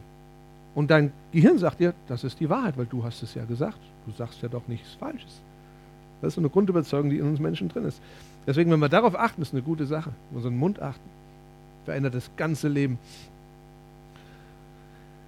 Um den Prozess ein bisschen klarer zu machen, habe ich ein Modell entwickelt. Ich nenne das den Gedankenproduktionsprozess. Ihr seht ja, wie Gedanken und Gefühle zu Haltungen werden und Haltungen zu Handlungen führen. Und das sind eben immer Entscheidungen, es sind Worte und es sind Taten. Und das wiederum führt weiter zu Gedanken und Gefühlen. Es verstärkt also eine Tendenz, die schon da war, oder verändert sich, je nachdem, wie sie war. Wir unterschätzen oft unsere Haltung. Nehmen wir mal an, äh, etwas, was verheiratete Leute manchmal betrifft, Ehebruch. Ehebruch. Wie fängt Ehebruch an? Ich stelle die Behauptung auf, dass Ehebruch nicht geschieht, ohne dass nicht hier oben schon das hundertmal durchgespielt war. Vielleicht nicht mit dem Menschen, aber so die Situation. Pornografie äh, geht maßgeblich in diese Richtung. Es bereitet vor, es selbst zu tun, selbst mehr zu tun, als man sonst tun würde und so weiter. So, all diese Dinge äh, verstärken sich. Das, wie fängt Ehebruch an? Da ist eine Frau auf meiner Arbeit und äh, sie ist traurig und sie erzählt mir ihren Kummer. Und ich bin der Ritter in glänzender Rüstung. Ihr Mann hört ihr nie zu. Ich höre zu. Und das nächste ist dann, ja, ich verstehe dich. Weißt du, erstens die Worte. Dann ist es eine Berührung. Eine scheinbar harmlose Berührung. Aber wenn sie sich nicht ausdrücklich dagegen wehrt, wird dann irgendwann, oh, es tut mir so leid. Und der Rest ist immer Geschichte. Es läuft immer so. Wir haben genug Ehepaare beraten die letzten 25 Jahre. Es läuft immer so. Wenn es schief läuft, es fängt klein an. Hier oben fängt es schon an lange bevor irgendwas passiert ist, hier oben alles schon durchgespielt und passiert. Deswegen müssen wir auf unsere Gedanken achten. Die Gedanken sind nicht frei. Sie werden immer besetzt, entweder von der oder von der Seite. Es gibt keine neutralen Gedanken. Mach dir immer, mach dir immer Gedanken, welche Gedanken du in dir behältst und gegen welche du gran, grandios gegengehst. Wie kann ich so Gedanken denn verhindern, wenn ich sowas habe? Das ist jetzt eigentlich schon ein Eheseminar, was ich mache. Du gehst zu deinem Partner und sagst ihm das. Du Schatz, da ist eine Frau, also die könnte mir gefährlich werden. die gefällt mir ziemlich gut, die ist für mich irgendwie ansprechend, ihre Persönlichkeit und alles. Und ich möchte, dass du das weißt und ich möchte sagen, da wird gar nichts laufen in keiner Hinsicht. Bitte bet für mich und schütze mich ein Stück weit. Und ich werde Abstand von ihr halten, so gut ich kann. Ich sage nicht, dass das leicht ist für den Ehepartner. Es gibt welche, für die reicht das schon für die Scheidung. Okay? Aber wenn man vorher, wenn alles gut läuft, sowas bespricht, wir haben das gemacht, den Rat bekommen früh, dass wir im Licht leben wollen. Licht leben wollen heißt, sobald irgendein Schatten auf unser Leben kommt, der uns versuchen könnte, sagen wir das dem anderen. Und in dem Moment, wo wir das tun, ist das in der Regel schon wieder Geschichte. Weil dann ist dieses kleine Geheimnis, das prickelnde, erotische Gedanken, die sind nicht mehr da. Die haben keinen Halt mehr, weil das ist ja jetzt klar. Die kann mich jederzeit darauf ansprechen, sie wird mich sehen, wenn ich mit der Frau irgendwo stehe. Äh, das ist vorbei. Finish. In aller Regel. So, trefft gute Verabredungen, solange es euch richtig gut geht. Denn wisst, jedes Ehepaar erlebt das, unserer Erfahrung nach hat es jedes ein, zweimal erlebt, dass sich jemand mal verliebt hat. Nicht Ehebruch, verliebt, nur Gefühle. Gefühle, die Amok laufen, wo man sich auf einmal zu jemandem hingezogen fühlt. Man weiß gar nicht genau warum. Eigentlich geht es einem vielleicht sogar gut in der Ehe. Und dann sind die Momente wichtig, dass man vorher geklärt hat, wenn sowas passiert, bitte sag's mir, lieber Mann, bitte sag's mir, liebe Frau. Ich werde dich dafür nicht in die Wüste schicken. Wir werden das zusammen durchhalten. Das haben wir uns versprochen, in guten wie in schlechten Zeiten. Weißt du, das ist so ähnlich wie eine Krankheit. Stell dir vor, dein Ehepartner verheimlicht dir deine Krankheit, seine Krankheit und lässt sich immer unklaren. Das würdest du auch nicht gut finden. Sowas trägt man zusammen als Paar, das hat man sich versprochen. Und so eine Versuchungsgeschichte ist nichts anderes. Das ist ein, ein, ein nicht ausgewogener Zustand der Seele. Das darf man sagen. Und dann hilft man es schon. Und dann geht es auf und zerstört dann deinen Partner nicht, sondern hilft ihm auf. Okay, was ich noch habe für euch ist eine Studie. Ich mache das alles wirklich sehr kurz und hoffe, es kommt trotzdem an. Der Kreislauf, der entsteht durch diese, äh, diesen Gedankenproduktionsprozess, kann eben die Richtung wechseln. Ist es alles gut, läuft es nach oben. Es wird besser und besser. Meine Ehe wird besser, meine Beziehung zu meinen Eltern wird besser oder was auch immer, wo ich gerade drin bin. Oder es geht nach unten und ich entferne mich von Dingen, die gut sind für mich. Deswegen geht es darum, wo knüpfe ich an? Wo in diesem Bereich? Ich kann in jedem dieser drei Bereiche anfangen. Ich kann sogar bei Handlungen anfangen. Erzähle ich morgen ein, längeres Zeugnis über unsere Ehe. Wir hatten nämlich mal eine richtig heftige Krise.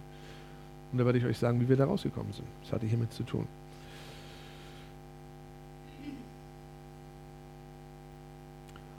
Als letztes habe ich noch eine Studie für euch. Vor ein paar Jahren hat der Heidelberger Professor Ronald Grossart-Marticek, Direktor für präventive Medizin am Europäischen Zentrum für Frieden und Entwicklung, die umfangreichste europäische Studie über die Strategien zur Aufrechterhaltung der Gesundheit durchgeführt. Hier seht ihr nochmal die Kerndaten. Bei dieser beachteten Studie wurden 35.814 Personen in Deutschland untersucht. Es ist eine deutsche Studie. Das ist was Seltenes. Meistens hat man Studien aus Amiland oder so. Das ist eine einheimische Studie. Und Professor Grossart Maticek spürte der Frage nach, welche vorbeugenden Faktoren die Gesundheit und das Wohlbefinden bis ins Alter von 75 bis 88 Jahren aufrechterhalten können und was der Mensch dazu tun kann.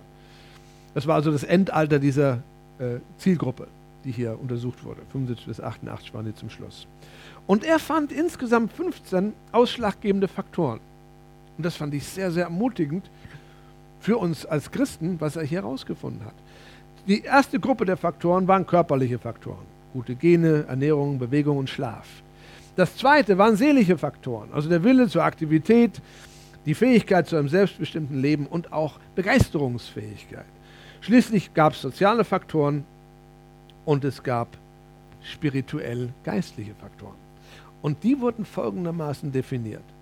Hier ging es um eine spontane und persönliche Gottesbeziehung sowie um freiwilliges Gebet. Hm. Die Bedeutung der einzelnen Faktoren war relativ gering. Wenn aber aus den vier Bereichen mit ihren insgesamt 15 Faktoren etwa acht positive zusammentrafen, steigt die Wahrscheinlichkeit, beträchtlich ein höheres Alter zu erreichen. Jeder einzelne Faktor ist sozusagen in sich gut und nützlich, richtig zur Geltung kommt dabei erst im Zusammenwirken mit anderen. Der Schlüsselfaktor, stärkster Einzelfaktor, war der Glaube für die Gesundheit. Und gemeint ist eben hier eine spontane Gottesbeziehung, die in Freud und Leid nicht aus Pflicht, Routine oder Zwang erlebt. Könnte es etwas sein, was du und ich erleben in unserem geistlichen Leben? Ich glaube sicher. Das ist, was uns als bekennende Christen letztendlich ausmacht. Genau diese Art von Gottesbeziehung haben wir.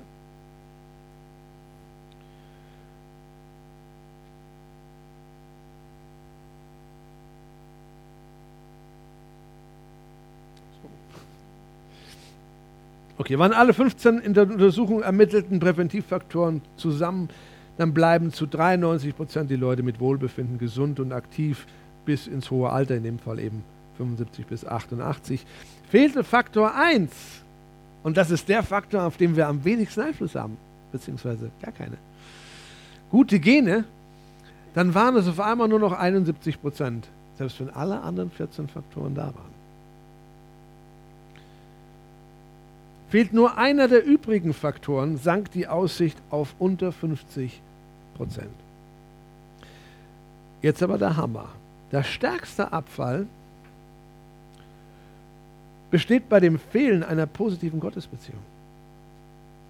Ohne diesen Faktor erreichen nur noch 23,8 Prozent ein hohes Alter in Gesundheit, selbst wenn sie alle anderen 14 Faktoren da haben. Stell dir vor, Du gehst ins Fitnessstudio dreimal die Woche, du ernährst dich nur mit super gesunden biologischen Sachen, du schläfst acht, neun Stunden jeden Tag, du achtest auf gesunde Beziehungen, auf soziales Umfeld, was stimmt, du gehst mit Freude zur Arbeit, du vergibst schnell und du hast keine lebendige Gottesbeziehung. Verstehst du, was diese Studie aussagt? Wie existenziell das ist, was die wenigsten Deutschen haben?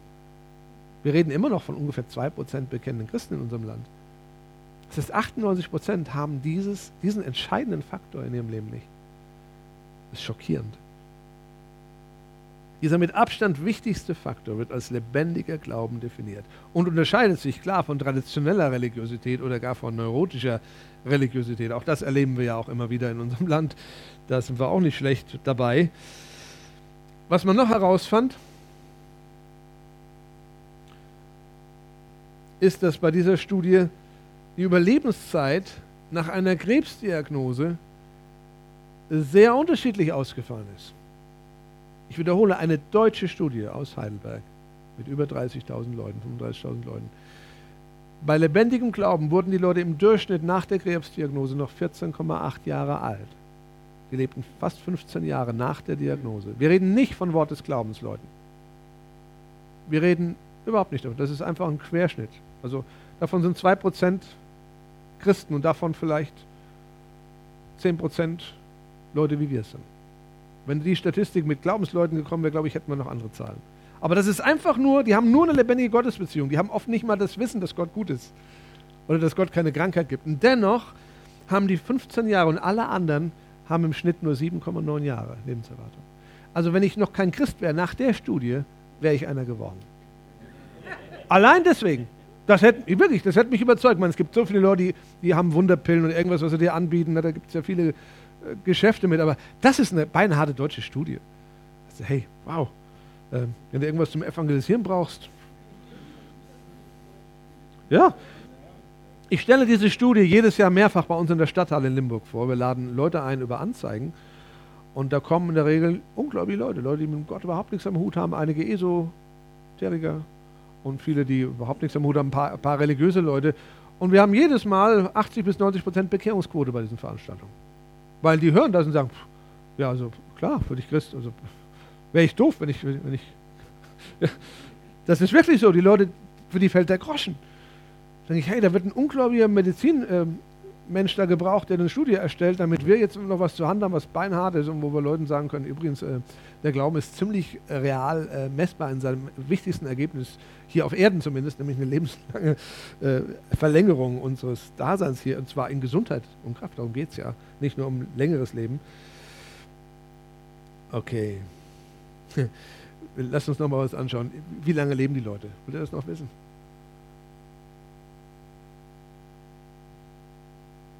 So, wir haben neurotische Atheisten, die waren 63 Jahre im Schnitt in dieser Studie. Wir haben neurotisch verstrickte Religiöse, die schaffen es auf ein Jahr mehr. Dann haben wir die klassischen Atheisten, die waren immerhin 73 Jahre alt, nicht so biestig wie die ersten Und die traditionell religiösen, die erreichen sogar ein Jahr weniger in dem Fall als die Atheisten. Und dann haben wir die Gruppe der lebendigen Gottesbeziehenden. 85 Jahre durchschnittlich. Wie gesagt, das sind einfach nur Leute mit einer lebendigen Beziehung, die vom biblischen Glauben nicht unbedingt so viel verstehen müssen. Aber du gehörst dazu, hoffentlich. Wenn nicht, gibt es gleich die Gelegenheit, hier eine Entscheidung zu treffen. Was mir noch wichtig ist, ist dir bewusst, dass du dein ganzes Leben gebraucht hast, um bis hierhin zu kommen? Um hier heute Abend zu sitzen, um hier den Vortrag hören zu können, um diesen Tag in deinem Leben zu leben. Dein ganzes Leben hat auf diesen Moment hingearbeitet. Und auf Momente, die kommen natürlich auch. Aber wir sind ja erstmal hier. Und wir denken da nicht oft so dran. Wir denken, ja, es ist ein Tag mehr. Aber schau mal, der Tag hat dich was gekostet oder anders ausgedrückt, die, die du heute bist, die war teuer. Auch wenn du noch jünger bist. Auch du hast deine Entscheidung getroffen. All das, was wir heute sind, sind wir durch die Entscheidung und durch unser bisheriges Leben geworden. Und das hat was gekostet. Das ist, ist was wert. Das ist nicht billig.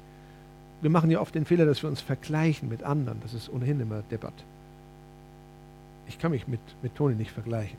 Er ist in vielen Bereichen viel genialer als ich. Aber es gibt andere Bereiche, da bin ich vielleicht besser. Deswegen ist Vergleichen doof. Vergleichen ist doof. Bevor ich vergleiche mich, wer ist größer? Ich bin ein bisschen größer. Dann vergleichen wir uns im nächsten Ding. Wer hat einen schöneren Anzug an heute Abend? Schon verloren. Weißt du? Schon verloren. Mo morgen, morgen schlage ich dich da, aber gut.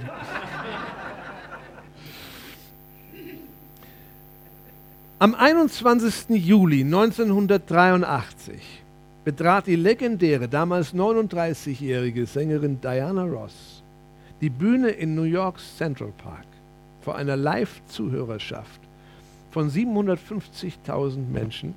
Und dieses Konzert wurde damals, das war damals noch eine ganz andere Nummer als heute, weltweit über Satellit übertragen, über Fernsehen rund um die Welt. Das Problem war, dass an diesem Tag ein strömender Regen einsetzte, tosender Wind, eine unbedachte Bühne, eine sehr leicht bekleidete mit so einem hautengen, pinkfarbenen Overall auf der Bühne stehende Diana Ross. Und es war orkanmäßig das Wetter, was kam. Ich habe das Video gesehen vor, vor ein paar Jahren, einfach als Musikvideo. Ich dachte, Diana Ross habe ich gern gehört. Und ich, boah, dann stand die da und das, ja, alles war nass, alles peitscht ihr um die Ohren. Und ich sang da ganz alleine ohne Band auf der Bühne und sang, und da waren die 750.000 Zuhörer unter ihren Regenschirmen. Und die Frau hat im Traum ihres Lebens gelebt gerade. Darauf hat sie zugearbeitet. Das war ihr Höhepunkt, ich denke, bis heute ihr Höhepunkt ihrer Karriere gewesen. Das wusste sie, in dem Moment wusste sie das schon. Wir wissen es heute noch gar nicht, wie wichtig der Tag heute für uns ist. Sie wusste es damals ganz genau. Und sie sagte dann einen Satz, den habe ich euch aufgeschrieben. Sie sagte vor den Zuhörern, ich habe mein ganzes Leben gebraucht, um hier anzukommen. Ich werde jetzt nirgendwo hingehen. Dieses Konzert ist legendär. Sie sang eine Dreiviertelstunde unter diesen Bedingungen. Titel nach Titel nach Titel. Sie ist nicht gewesen. Erst als es dann unerträglich wurde, sagte sie folgendes. Ich gehe jetzt, aber morgen früh bin ich wieder da. Und jeder, der kommt, ich gebe das komplette Konzert noch einmal morgen für kostenlos. Ich gebe hier nicht auf. Und am nächsten Morgen, das ist dann auch auf diesem Video mit drauf, kommt sie und tritt raus mit dem Lied I'm coming out. I'm coming out. Sie kommt strahlend, Sonnenschein, es war so ein bisschen nass drumherum noch, aber es war trocken, es war Sonnenschein und sie, sie hat ihr Konzert fertig gebracht. Und mir hat das was gegeben für mein Leben. Ich dachte, hey, manchmal gehen wir zu früh auf. Manchmal ist uns gar nicht bewusst, was uns das gekostet hat, der zu sein, der wir heute sind. Manchmal schätzen wir das viel zu gering, anstatt zu sagen, Herr, danke, du hast mich bis hierher gebracht. Ich habe jetzt vor, vor drei Tagen meinen Geburtstag gefeiert. Zwei Tagen, vorgestern. Und in mir war nur ein Gedanke. Hey, ich bin 51. Wow, danke, dass ich so lange hier sein darf. Ich war, ich war begeistert, einfach davon hier zu sein. Ich wollte das bewusst auch Gott sagen. Gott, ich danke dir. Andere Leute, weißt du, vor, vor 300 Jahren starben die Leute im Durchschnitt mit 30 in Deutschland. Ich bin schon 51, ich habe fast ein zweifaches Leben gelebt gegenüber den Leuten, die damals gelebt haben. Was kann ich denn dafür? Bin ich besser als die? Ich habe keine Ahnung, warum ich das, warum ich das darf. Hier sind einige dabei, die sind noch älter als ich. Ich meine, hey, das ist doch cool, oder? Das Alter gilt ja oft so als, oh, bin schon so alt. Hey, was ist denn die Alternative? Hallo, wir sind noch da. Und wir sind gut da. Und wenn wir mit Gott unterwegs sind, ey, dann können wir die 100 rocken oder die 120. Und zwar in Gesundheit und in Kraft. Ihr Männer, ich bin heute stärker als je zuvor in meinem Leben. Ich habe gestern Morgen das erste Mal in meinem Leben 95 Liegestützen gemacht im Stück. Mein Junge ist, ist 17 und er ist voll Bodybuilder, ist voll drauf. Und ich messe mich mit ihm. Und das macht Spaß. Und ich sage, Rafa, dein alter Herr ist noch da. Äh, das, Leben, das Leben ist nicht vorbei, wenn man 40 oder 50 oder auch 60 ist. Ähm, wir bestimmen, was wir über uns denken und was wir mit dem Leben, was wir haben, anfangen. Ich weiß nicht, muss nicht Bodybuilder. Du hast das, was du hast. Jeder hat das, was er hat. Aber mach was draus. Es ist dein Leben. Es ist ein gutes Leben. Gott hat es dir gegeben. Wir sollten es nicht vermüllen, sondern wir sollten es gebrauchen, um ein Segen zu sein für andere. So, ja, fürs Buch habe ich ja Reklame gemacht. Gell? Das, das gibt es hin, wer es kaufen will. Das sind all die Statistiken drin und die, die Dinge, die ihr hier so gesehen habt. Ähm, aber ihr kriegt da auch was ganz umsonst, nämlich dieses Handout von heute. Das liegt da bereit. Ich möchte abschließen. Weißt du, dass du durch das Trainieren des richtigen Denkens und die Pflege deiner lebendigen Gottesbeziehung dass sich dadurch die Strahlkraft deines Lebens Brillanten deutlich erhöht? Als Nachfolger von Jesus warten gute Dinge auf mich. Auf dich auch? Ich glaube, das Beste kommt noch. Ich fasse zusammen. Wir dürfen Sorgen und Angst verleben und beständig dabei bleiben, das Richtige zu tun. Weil hierdurch wird mein Lebensbrillant an Größe gewinnen und immer wertvoller für Gott und sein Königreich. Zweitens, ich darf Dankbarkeit dafür entwickeln, dass ich als Kind Gottes fähig bin, psychosoziale Gesundheit zu erlangen und ein Leben über meinem früheren Niveau zu führen. Schnell zu vergeben, Dankbarkeit zu entwickeln, auf die richtigen Dinge zu schauen, sowie das wichtigste Gebot und den größten Auftrag zu leben. Weil so lässt sich Lupenreinheit in meinem Diamanten entwickeln und er wird reiner und reiner. Und drittens, ich weiß um die Bedeutung meiner Gedanken. Ich kann sie selbst beeinflussen indem ich auf meine Augen, auf meine Ohren und vor allem auf meinen eigenen Mund gut aufpasse. Und schließlich viertens, ich kann dankbar anerkennen, dass es mich mein ganzes bisheriges Leben gekostet hat, zu dem zu werden, der ich jetzt bin. Und das lässt mich einiges in einem anderen Licht sehen. Meine Strahlkraft hat nämlich zugenommen und das kann man sehen. Deine auch. Jetzt lese ich euch noch eine gute Nachtgeschichte vor. Und danach hat jeder von euch die Gelegenheit, Dinge in Ordnung zu bringen, wenn er das möchte.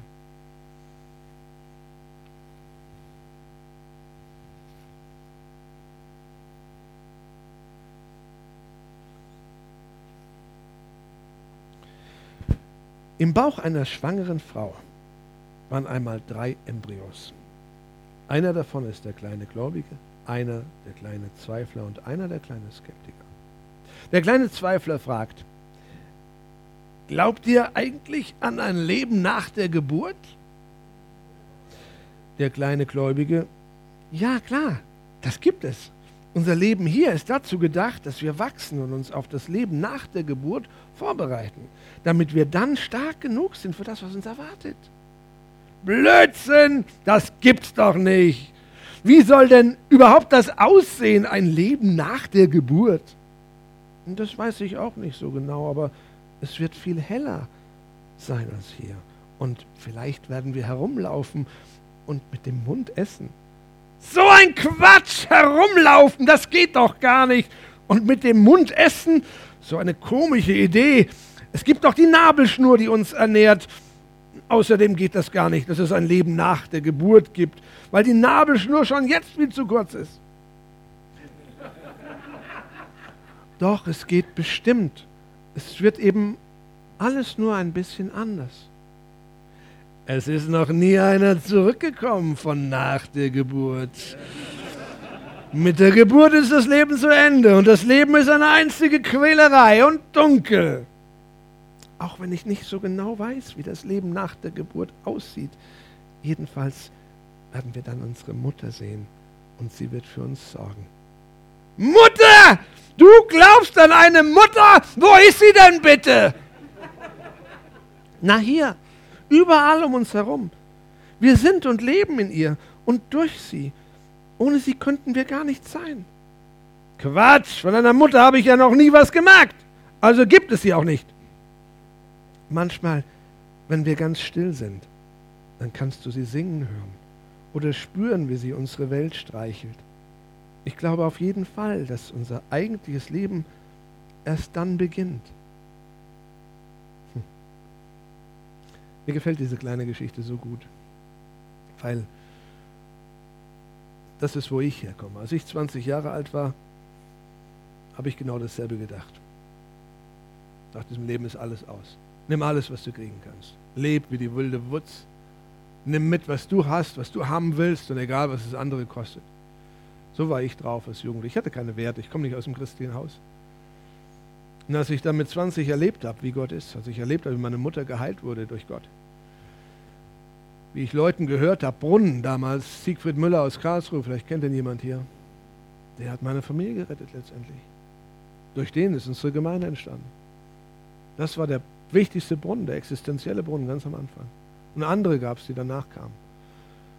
Und äh, ist es okay, wenn wir jetzt zusammen stehen, nach so langem Sitzen? Bestimmt der Bottom schon ein bisschen weh. Ich möchte jetzt gerne zu zwei Sachen einladen. Und das ist wirklich ernst. Ich weiß, es ist schon spät, aber auf der anderen Seite, es seid junge Leute und es ist Samstagabend, das hat man schon noch vor. Der Event ist gut. Ich habe hier ein Kreuz entdeckt. Kreuz ist ein guter Platz. Wisst ihr, ein Kreuz ist ein Umschlagplatz, wo ich Dinge hinbringen kann, wie, wie Schuld, wie Versagen, wie Traurigkeit, Verletzungen, egal was. Ich kann das alles ablegen. Und an diesem Ort bekomme ich von Jesus was anderes dafür. Alles, was ich ihm hingebe, nimmt er. Alle meine Sorgen, alle meine Ängste soll ich auf ihn legen, hat er gesagt. Denn er ist besorgt für mich. Und er gibt mir dann zwei Sachen. Er gibt mir seine Freude und er gibt mir seinen Frieden. Und er rettet mich für die Ewigkeit. Das ist, was passiert am Kreuz. Deswegen liebe ich das Kreuz. Es hat Jesus alles gekostet. Und ich freue mich immer, wenn er das bekommt, wofür er bezahlt hat. Nämlich all die Leben, die noch verloren sind. Für die hat er bezahlt. Vielleicht ist jemand hier heute, der sagt, also weißt du eigentlich, habe ich diesen Umschlagplatz noch nie wirklich aufgesucht. Ich habe noch nie meine Schuld Gott übergeben und ihn gebeten, mir zu vergeben und mir ein neues Leben zu schenken. Vielleicht warst du religiös, hast, warst mal in der Kirche, bist vielleicht sogar hier in der Kirche. Ich glaube, dass es viele Leute in charismatischen Gemeinden gibt, die nicht gerettet sind und das noch gar nicht wissen. Die machen die Dinge mit, die lieben das, was man da tut und finden das cool und mögen Gemeindefamilie, aber weißt du, ich träume davon, dass wenn wir irgendwann da oben ankommen, vielleicht ist es schneller als wir denken, dass wir da niemanden vermissen, der hier in unseren Reihen war. Und du weißt es selbst am besten, keiner weiß es außer dir. Vielleicht ist es dein Moment. Und dann möchte ich dich gleich, wenn ich sage, einladen, einfach zum Kreuz zu gehen. Dich vor dem Kreuz hinzuknien und zu sagen, Gott, hier. Ich weiß, ich habe immer was zurückgehalten, aber jetzt kriegst du alles. Mein Leben ist dir. Ich werde nicht riskieren, hier rauszugehen und vielleicht ohne dich irgendwo zu landen. Ich will dich mitnehmen, wo immer ich jetzt bin. Und die anderen lade ich ein, hier vorne hinzukommen, nämlich die von euch, die sagen, ich habe das schon getan, ich gehöre Jesus, Jesus ist mein, mein, mein Leben, aber ich habe mir Dinge erlaubt, die mich anfällig waren, die mich verletzbar machen, angreifbar machen für den Feind. Ich habe Sünde die Hand gereicht, im Geheimen vielleicht oder auch nicht. Und ich möchte es heute beenden. Ich möchte heute sagen, bye bye, Sünde. Ich verabschiede mich von meinem alten Freund, der nie einer war. Und ich mache mich ganz bereit, dass der Heilige Geist den Platz einnehmen kann, den bisher die andere Sache eingenommen hat. Oder die anderen Sachen. Es können Gedanken sein, es können Taten sein. Ah, es können Haltungen sein. Ich weiß nicht. Ich bin überzeugt, Gott hat längst gesprochen. Deswegen werde ich jetzt nicht mehr viele Worte machen.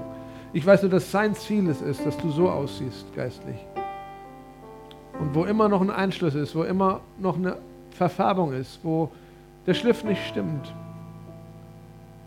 da können wir Entscheidungen treffen und Gott ranlassen. Er ist der beste Schleifer und er macht's gut und schmerzarm. Ja. Okay. Ich eröffne beide Stellen und bitte euch, lasst es euch scheißegal sein, wer jetzt irgendwas sieht. Ich war oft an diesen Orten, auch als Christen. Ich habe als Pastor vor der Gemeinde gestanden und gesagt, übrigens, ich habe ein Problem mit Pornografie. Haha, war nicht lustig, aber es war mein Schritt raus. okay? Ich weiß nicht, was dein Schritt raus ist, du musst das nicht offiziell machen, aber alleine zu kommen und zu sagen, Jesus, ich komme jetzt zu dir und ich lege das jetzt hier auf die Bühne, ich lasse das los, legst es auf Jesus ab und ich nehme Vergebung mit. Das ist der Moment. So kommt. Kommt, wartet nicht länger. Das ist euer Moment. Nehmt, nehmt es in Anspruch. Er ist hier und er macht alles neu. Er macht alles neu. Danke, Jesus. Danke, dass du jedem Einzelnen Mut und Kühnheit gibst, jetzt hier Entscheidungen zu treffen, die dran sind, für die du heute hier bist, Herr. Oh, danke, dass du jeden so unendlich liebst, Herr. Dass du uns hilfst, über unseren eigenen Schatten zu springen, wo nötig. Damit wir hier befreit rausgehen können. Und Herr, einen guten neuen Start haben mit dir, Herr.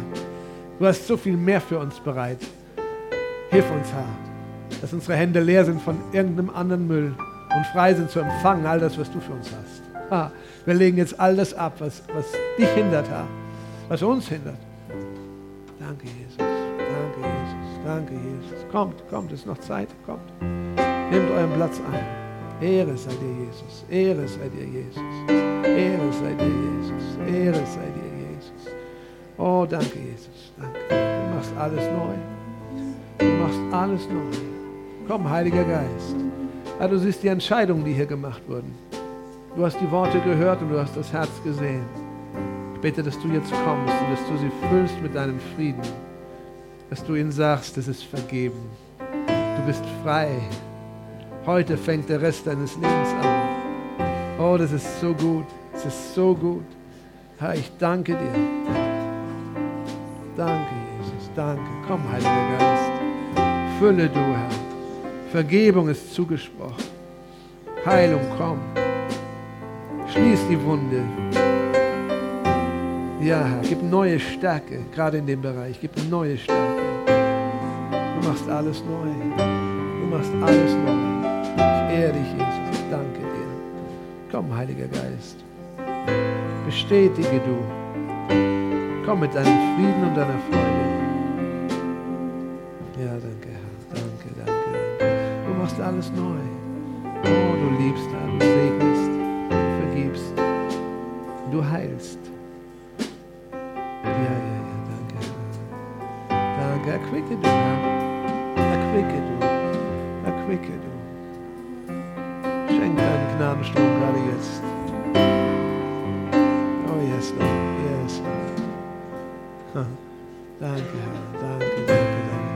Er macht euch ganz heil.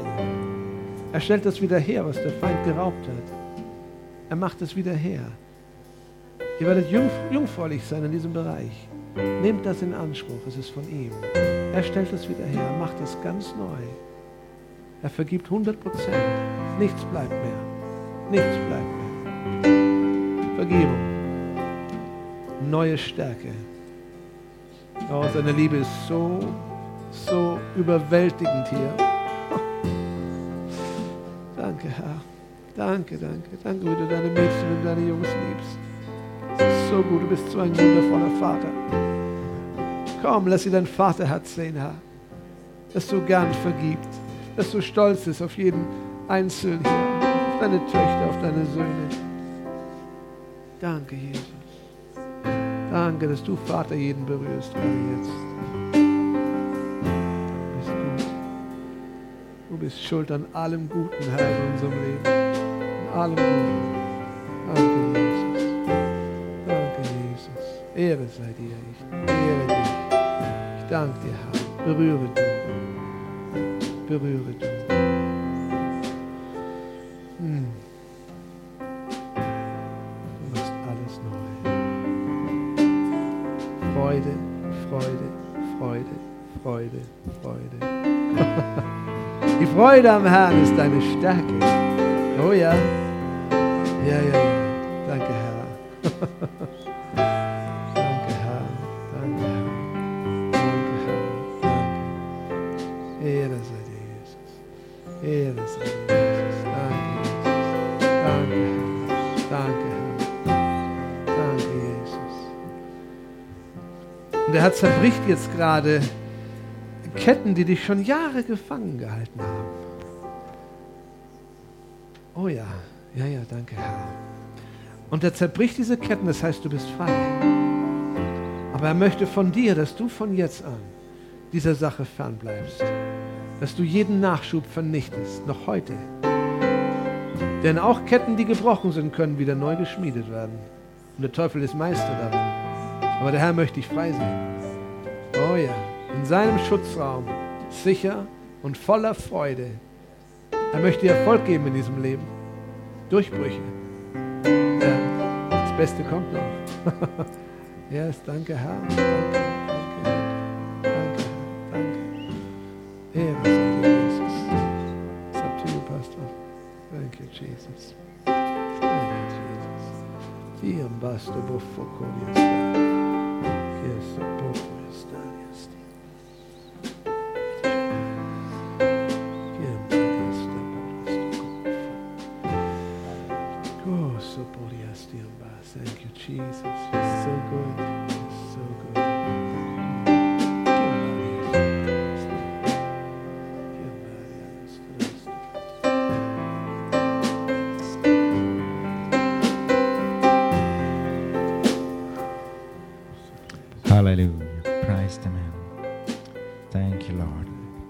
Lass mich noch kurz was beten für alle.